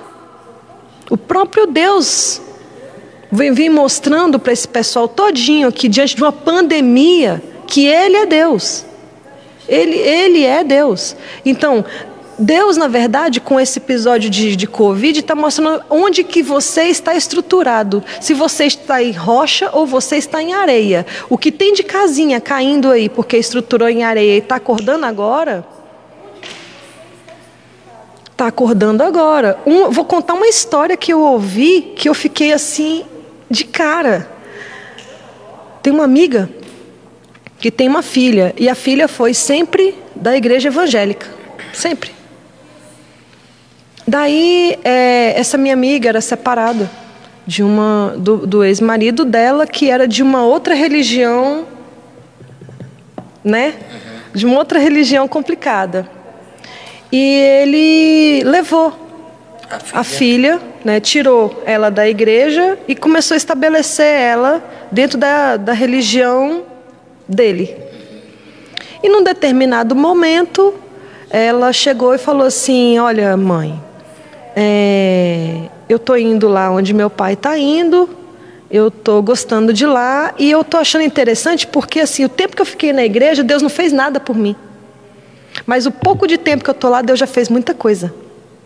O, o, os Deus não, as entidades fizeram muita coisa.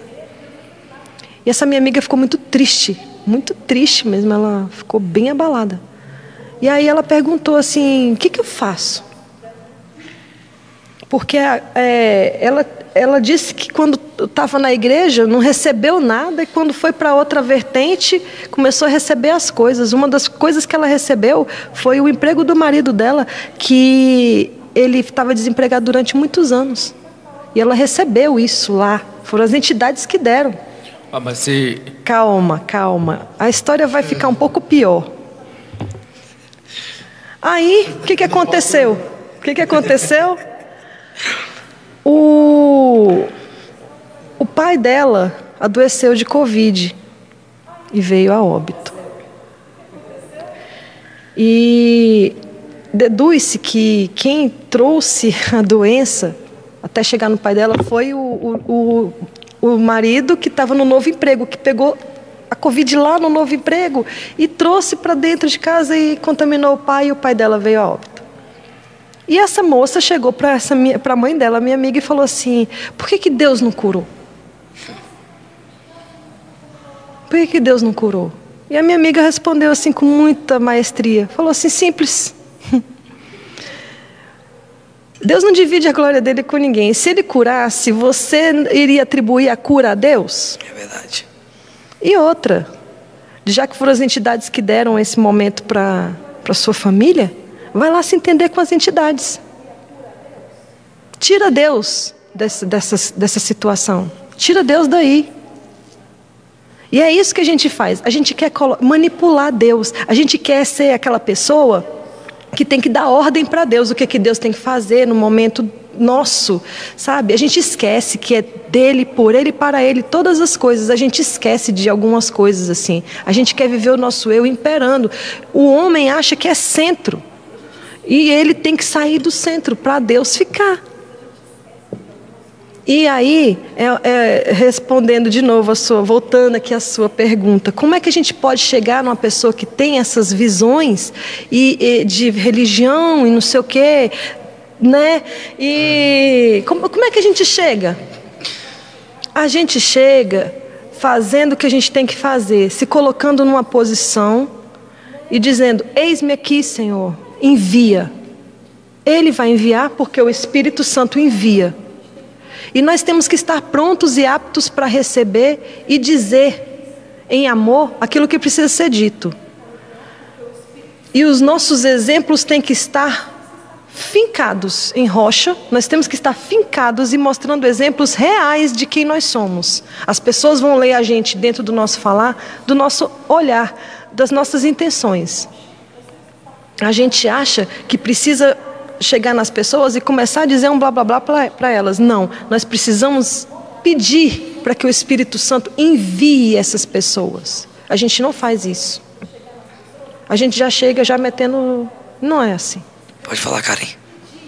Não, pode continuar. Estou raciocinando uma pergunta. Hum.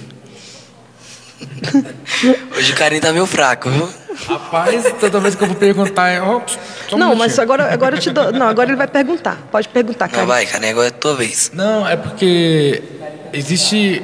Eu acredito que os demônios eles são muitos, muito, muito, muito inteligentes e sutis. Né? Uhum. E uma coisa que as pessoas sempre pedem, né? Ai, Deus, me dá aquilo, e me dá aquilo outro. Talvez é, Deus te dá aquilo, mas não aquilo que você pede, né? É exemplo, ah, você, ah, Deus me dá 100 milhões, mas Deus te dá um emprego para você ganhar mil reais. Uhum. Né? As, eu acho que, que a, a, a, dificuldade das pessoas é identificar aquilo que está sendo dado por Deus. Porque Deus não dá aquilo que você quer, Deus dá aquilo que você precisa. Uhum. É isso que, é, que, é, que, eu vejo que é a, imaturidade cristã uhum. vive nos dias de hoje. Porque, ah, esses negócios de prosperidade, ah, esses negócios de expulsar demônios, ah, se o que lá, isso aí para mim é, é show, entendeu? Eu acho que esses pedidos que as pessoas fazem, ai Deus, igual você falou, né? Ah, mas eu fui ali e, e me deu um emprego que eu estava pedindo há um ano, né? E aí aconteceu um tipo de, de fatalidade, né? Infelizmente. Mas a, as pessoas estão querendo buscar aquilo que elas querem. Não aquilo que Deus tem para você, que aí vem aquele negócio da, do início da conversa, do chamado, né? Às vezes você tem um chamado, você, você pede por aquilo, né?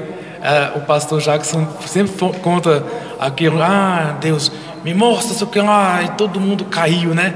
Aí, não, assim não, vamos botar o normal, né? Que é, é, é, chega a ser até engraçado, porque quando Deus te dá aquilo que você realmente quer, você não entende. Aí, aí vem aquela barganha, né? Ah, mas o demônio me deu aquilo que eu estava precisando. Né? Aí, quando acontece uma fatalidade, vem aquela frase, né? A ingratidão, né? É. Essa sutileza que você falou do, do, do demônio, né? Da, do inferno, que o inferno usa, essa, desses mecanismos, é, assim. É, eu sou esse prato. Aí eu oro pedindo por esse garfo, o, o inferno dá, e aí eu acredito que é Deus que está dando. E aí o inferno ainda faz uma coisa ainda pior do que ter dado o garfo. Ele te mantém no processo de ilusão, achando que aquilo ali foi Deus e você fica preso Exatamente. dentro daquele mecanismo. E aí você não sai. Porque é isso que o inferno quer. O inferno, o inferno ele quer mostrar que é Deus que está dando para você continuar no mecanismo do inferno. Aí, Por isso que Jesus, quando foi tentado, foi nesse, nesse esquema. Foi um esquema. É, eu acho que a, a, o Everton até te fez uma pergunta que ah, a pessoa está ali né, no caminho certo, com as, com as, boas intenções, e no meio do processo ela, ela se perde. Né? É, eu acho que a, a, a, grande dificuldade é de você realmente se, saber. Se, porque, cara, por mais que, que você seja bom de coração e você está lendo, cara, eu preciso me perdoem, mas é, a interpretação da Bíblia ela, ela é muito difícil se você não tem um, uma base sólida de um, de um bom pastor, entendeu? Que tem um conhecimento que se preocupa com aquilo que te ensina, né? Então, é, eu acho que essa dificuldade de quando você se perde no caminho e você não enxergar que você se perdeu, é, eu acho uma gravidade gigantesca, porque né, você, você perde a sua salvação por uma coisa que você, você não consegue nem entender né? Que exemplo assim, ah, igual eu falei, né? Ah, eu, você falou, ah, eu quero um, um garfo tal. Cara, e você ganha um garfo. Dentro da igreja você ganha o garfo. Você ganha o garfo. Para vo você continuar aprisionado no sistema. E, mas você não sabe. Então, é, eu acho que, que é, a pergunta do Everton eu acho bem válida, porque é, e, e, e, juntando com a última pergunta, ah, cara, mas existem tantas igrejas evangélicas do véu, aquelas coisas, lá, e cara, tanta gente que segue coisas diferentes, que por mais seja evangélicos, né, são coisas totalmente diferentes que são passadas e as pessoas acreditam que aquilo seja real. Acreditam. Eu estudei, eu tive a oportunidade de estudar é, outras, outras religiões. Mas tem uma coisa que a igreja, a igreja verdadeira de Jesus Cristo tem você tem uma ramificação de palavra incrível. Existe uma matemática, a verdadeira lógica do evangelho, ela acontece dentro de uma matemática. E não são todas as religiões que tratam isso como uma, uma, uma ciência exata. Eu vejo a Bíblia como uma ciência exata, como uma matemática. Eu vejo a Bíblia como Interpretação de texto, matemática, geografia, história, biologia, está tudo ali no pacotão e tudo se fecha. A, a resposta para tudo está ali. Por exemplo, se eu digo que eu sou nascido de Deus, eu tenho que ter o filho. Para eu ter o filho, eu tenho que ter o Espírito Santo. Para eu ter o Espírito Santo, eu tenho que ter o outro. Eu, entendeu? Então, para eu ter o, o outro, eu tenho que ter amor. A lógica se fecha, é uma matemática.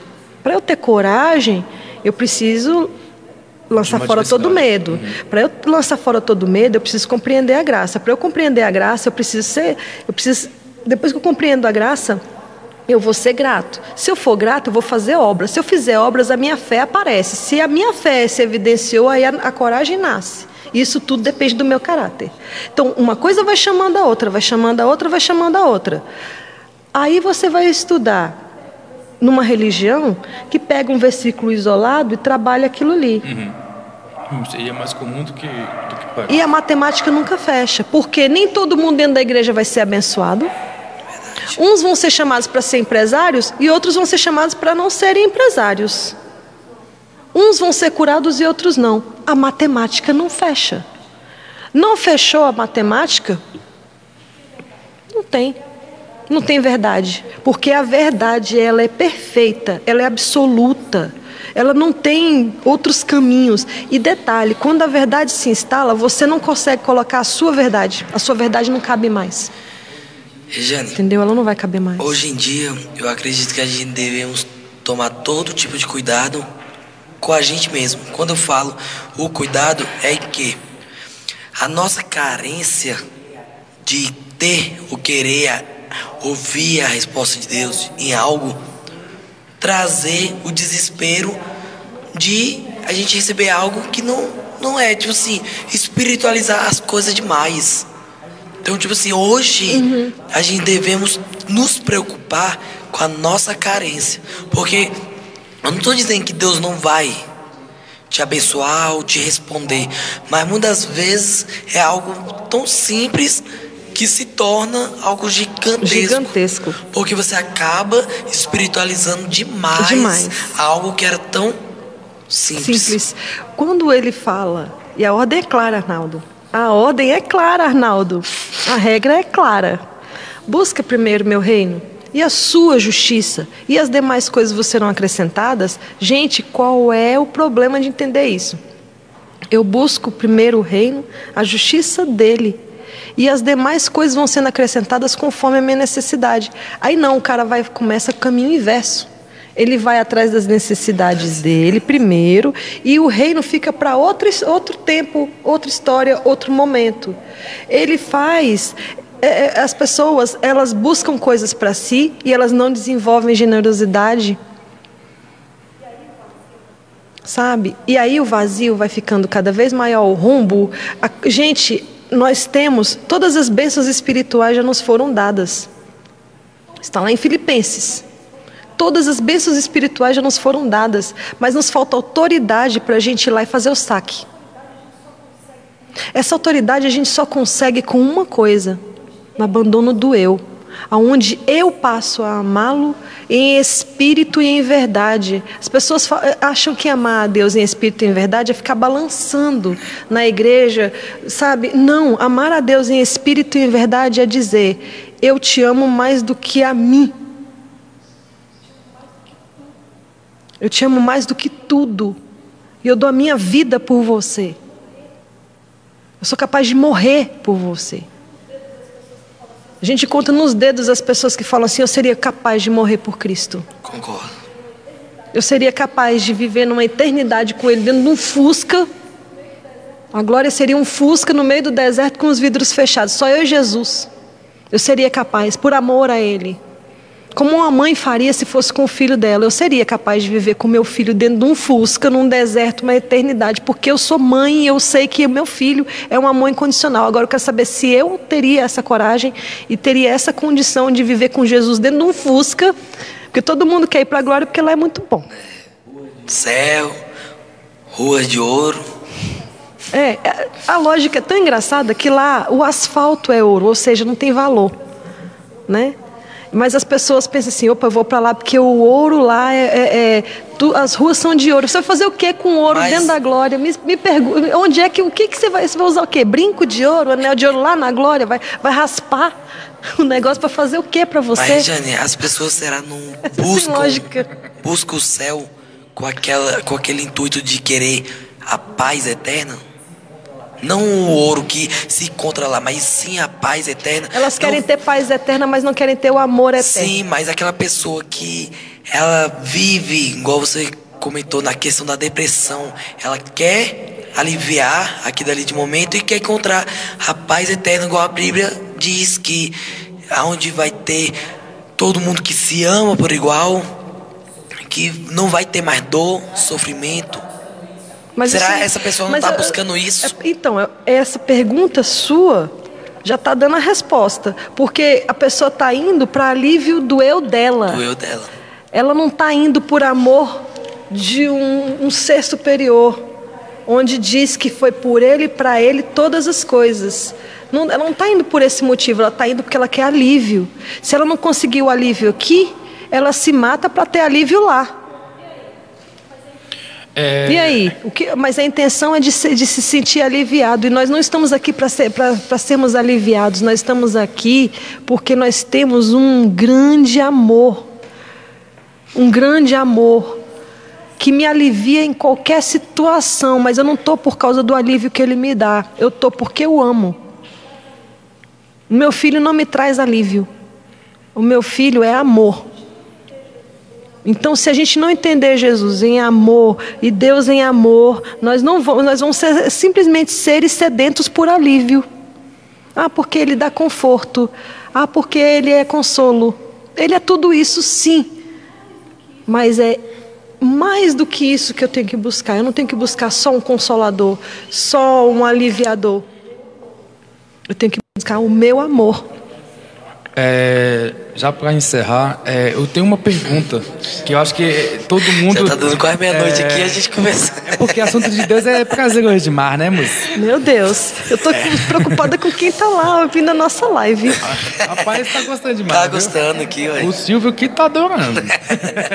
Cara, é, eu tenho uma. Acho que todo mundo tem uma dificuldade porque a questão da família, né? Quem encerrar a live de hoje, né? O, podcast de hoje, seria a Regiane, né? Passar um conselho para todo mundo que, que tem um, um sentimento que, que de tentar trazer sua família para junto, né? Pra junto.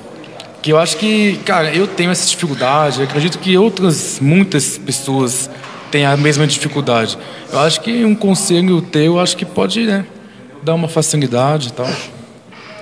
Tá, então vou deixar dois conselhos. Um para quem quer trazer a família e, outros pro, e outro conselho para os jovens, já que é um gerado jovens. Para a família, para você que quer trazer a sua família, já que, já que você acha que é você que vai trazer, mas na verdade não é. Mude dentro da sua casa. Seja uma continuidade de Jesus dentro da sua casa. Aprenda a ouvir, se cale, e no, no, momento em que deve se calar, fale no momento em que você deve falar, ame incondicionalmente, respeite, seja de caráter cristão dentro da sua casa. As pessoas não conseguem trazer as pessoas de dentro da sua casa porque elas não são cristãs dentro de casa.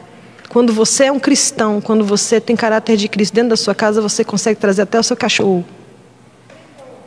Porque você começa a ter vivência dentro da sua casa. A partir do momento em que o evangelho é vivido dentro da sua cozinha, dentro do seu quarto, com o seu esposo, com a sua esposa, com seus filhos, isso vira hábito. Aí fica fácil. Mas no momento em que você é uma pessoa que murmura dentro da sua casa, que vai que bate contrário, que reclama, que é falso, que tem um monte de esquema dentro da sua casa, não vai trazer ninguém. Nem você mesmo é crente. A outra questão, isso e quando ele fala que ele é caminho, verdade e vida, é justamente isso, essa verdade que você vive em todos os contextos, seja no seu emprego, na sua família, na igreja, no seu onde for, onde for, você tem que ser verdade, você tem que ser Cristo. Porque se você for só você, o seu eu, você é mentira. Você é mundo. Tem que ser Cristo. Aí você consegue ser exemplo para que as pessoas venham e falem: Poxa, em casa é maravilhoso estar com ela, então vou estar com ela dentro da igreja também. Uma outra coisa para os jovens. Eu vou fazer uma pergunta para vocês então: por que, que existe jovem? Ué, mas. Não, tem que fazer essa pergunta. Por que, que tem criança? Por que, que existe criança? Depois vai existir jovem, depois existe o jovem, existe adulto e velho. Por que, que tem que ser assim? Eu acredito que é uma fase de amadurecimento. Sim, Que mas. é, é preciso você passar por, pelas frases para Aprender. aprender, a- com a vida. Então o que, que a gente deixa de exemplo para o jovem? Rapaz, é- isso é interessante. Eu vou dar um exemplo aqui. Não, mas eu vou responder a tua pergunta. Fala. É, se eu não me engano, foi o pastor Jackson que falou que de legado. Eu acho que, que a única coisa que nós podemos deixar para os jovens são, são os nossos legados. Sim, legado você deixa em pessoas. Exatamente. E herança você deixa para pessoas. Isso. Eu acho que essa é a resposta que eu posso. A melhor resposta que eu consigo lhe dar, eu acho que é um legado. Um legado. E aí? Toma, Regiane. Vamos, vamos imaginar, vocês que são homens, vamos lá. O que que, quando vocês começam a, a, a ficarem adolescentes, logo, logo vocês ficam com uma vontade de querer aprender a dirigir. Eu vou dar um exemplo. Isso. Vocês ficam loucos para, mesmo não tendo idade para isso, nem maturidade para isso, você quer logo, pô, vou, treinar no carro do meu pai e tal, porque eu quero ser um bom motorista. Quanto mais cedo eu aprender, mais, mais rápido eu vou desenvolver o sistema, né, de um bom motorista.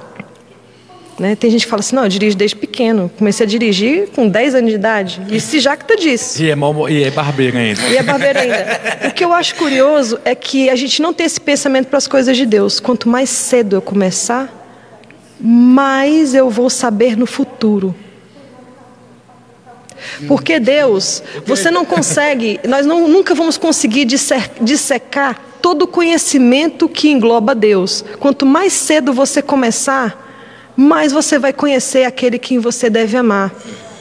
Por isso que nós devemos ensinar para a criança desde cedo o caminho que ela deve andar, para quando ela se tornar um adulto, ela se tornar um adulto mais completo. Porque tem muita gente que está se convertendo agora aos 50 anos de idade, aos 70. Então passou boa parte da vida levando pancada sem entender o porquê. Quando você é criança que já entende o porquê desde cedo, você vai entender a se desvencilhar das pancadas. As pancadas que eu recebi lá atrás me serviram muito para os dias de hoje. Mas se eu tivesse conhecido Jesus da forma como eu conheço hoje, lá atrás, eu tenho certeza que boa parte das lágrimas que eu derramei não teriam acontecido. Boa parte das noites que eu não dormi não teriam acontecido. Boa parte do- dos desesperos que eu vivi não teriam acontecido. Mas serviu de aprendizado. Serviu de aprendizado, mas se eu tivesse aprendido antes, eu teria mais habilidade hoje. Porque o que eu anseio hoje é ter esse amor que eu digo que eu tenho em habilidade. Eu quero ser mais hábil para Deus. E eu perdi muito tempo não adquirindo essa habilidade e esse conhecimento lá atrás. Se eu pudesse voltar hoje no tempo e eu pudesse escolher alguma coisa, eu escolheria ter conhecido Deus antes, desde quando eu nasci. Porque hoje eu seria totalmente diferente do que eu sou. E poderia ter uma habilidade muito mais apurada dentro do Evangelho do que o que eu tenho. Então perdi tempo. E uma das coisas que jovem e criança tem é tempo. Então saibam aproveitar isso. Para no futuro serem homens e mulheres maduros. Você chegar com 40 anos numa maturidade espiritual de 100, 200 anos, isso é fantástico. E nos é tirado esse privilégio quando a gente abre mão de conhecer o que é verdadeiro e passa a viver no conhecimento daquilo que é ilusório, passageiro e efêmero, que são as coisas desse mundo. Não troquem o conhecimento de Deus por, por nada, nada, nada, nada nessa terra. É, o pessoal que gosta de dar uma soprada no café na hora de ir embora, né? É, os comentários estão bem aqui, ativados aqui. Rapaz, o pessoal tá bem ativo aqui, viu? Então acho que por hoje é só, né? Que agradecer todo mundo que, Também agradeço. que tá. Desculpa aí não ter respondido. Não sei se eu respondi tudo que vocês queriam que eu Respondeu, não respondeu, carinho? Maria, eu tô com as coisas, tô indo pra apanhar hoje. Mas a minha intenção não foi de bater. Então acho que por, esse, por hoje é só. Efter, fala alguma coisa? Agradecer a Também presença, agradeço. Regiane. Tenho certeza que com essa conversa a gente aprendemos cada vez mais. Amém. Eu É, também aprendi. E o- isso que é, é o intuito trazer o Pod Crente. É poder alcançar quem não está aqui dentro e poder ter todo tipo de visão. E eu aprender com você, você aprender comigo, eu aprender com o Karim. E o evangelho é isso. E crescer juntos. Crescer Num juntos. pacto de aliança com Deus. juntos. Isso é top. Gente, vamos chamar o, o, o Silvio lá de São Paulo para a próxima podcast. É, logo, logo ele vai estar aqui para participar. Amém. Porque, rapaz, ele tá mandando mensagem aqui desde quando começou. então, E vamos anunciar os próximos entrevistados, que será a Vanessa, a pastora Vanessa e a missionária Adriana. Não vai ser mais na quinta, vai ser será no, no, No sábado, sábado. agora, pra poder ficar melhor. E logo, logo o Silvinho vai estar aqui, né, Silvinho? Pra gente estar fazendo essa entrevista também. Agradecer mais uma vez a Regiane, o que pastor. Jackson, que tá Aqui aqui, nos bastidores. no bastidores aqui. E agradecer o Cairo aqui pela pizza aqui maravilhosa. Agora eu vou comer a Top. pizza, que eles ficaram comendo pizza aqui na Rapaz, minha frente, eu a- conversando, conversando, eu, poxa, A poxa, agora... academia que mandou a pizza pra comer, né? E o suquinho tava, tava maravilhoso Isso também. aqui tá ótimo também, gente. Isso aqui é top. Até, ó, ó. Até a, a ó. caneca ó, é personalizada. a Vocês não tão caneca, gente. a Vocês não estão caneca. entendendo. Olha, Olha isso aqui, O pastor ó. Jackson foi do- ficou dos dois dias acordado planejando essas canecas aqui, ó. Rapaz. isso aqui é nível, nível top, viu? Não, e tem uma caneca ali mais maravilhosa ainda. A preta aqui que o pastor vai É trazer a pra gente. caneca tá mostrando. mágica. Olha só. Aqui só tem mexam. Aqui. aqui, ó. Maravilhoso. Você encontra lá na Elin Elin Store. Store, viu? Com preço bacana, não é não, é? Regiane? O frete por sua conta, hein? Eu acho que o Silvio já podia comprar, hein? Não. Beijo, Silvinho. Tchau, galera. Até sábado. Até Até sábado. sábado. Amém. ainda, a preta aqui que o pastor vai trazer pra gente. Mágica. Olha só. Aqui só tem. Aqui. aqui, ó. Maravilhoso. Você encontra lá na Elin Store, viu? Com preço bacana, não é, não? Regiane? O frete por sua conta, hein? Eu acho que o Silvio já podia comprar, hein? Não, pode. Silvinho. Tchau, galera. Até sábado. Até sábado.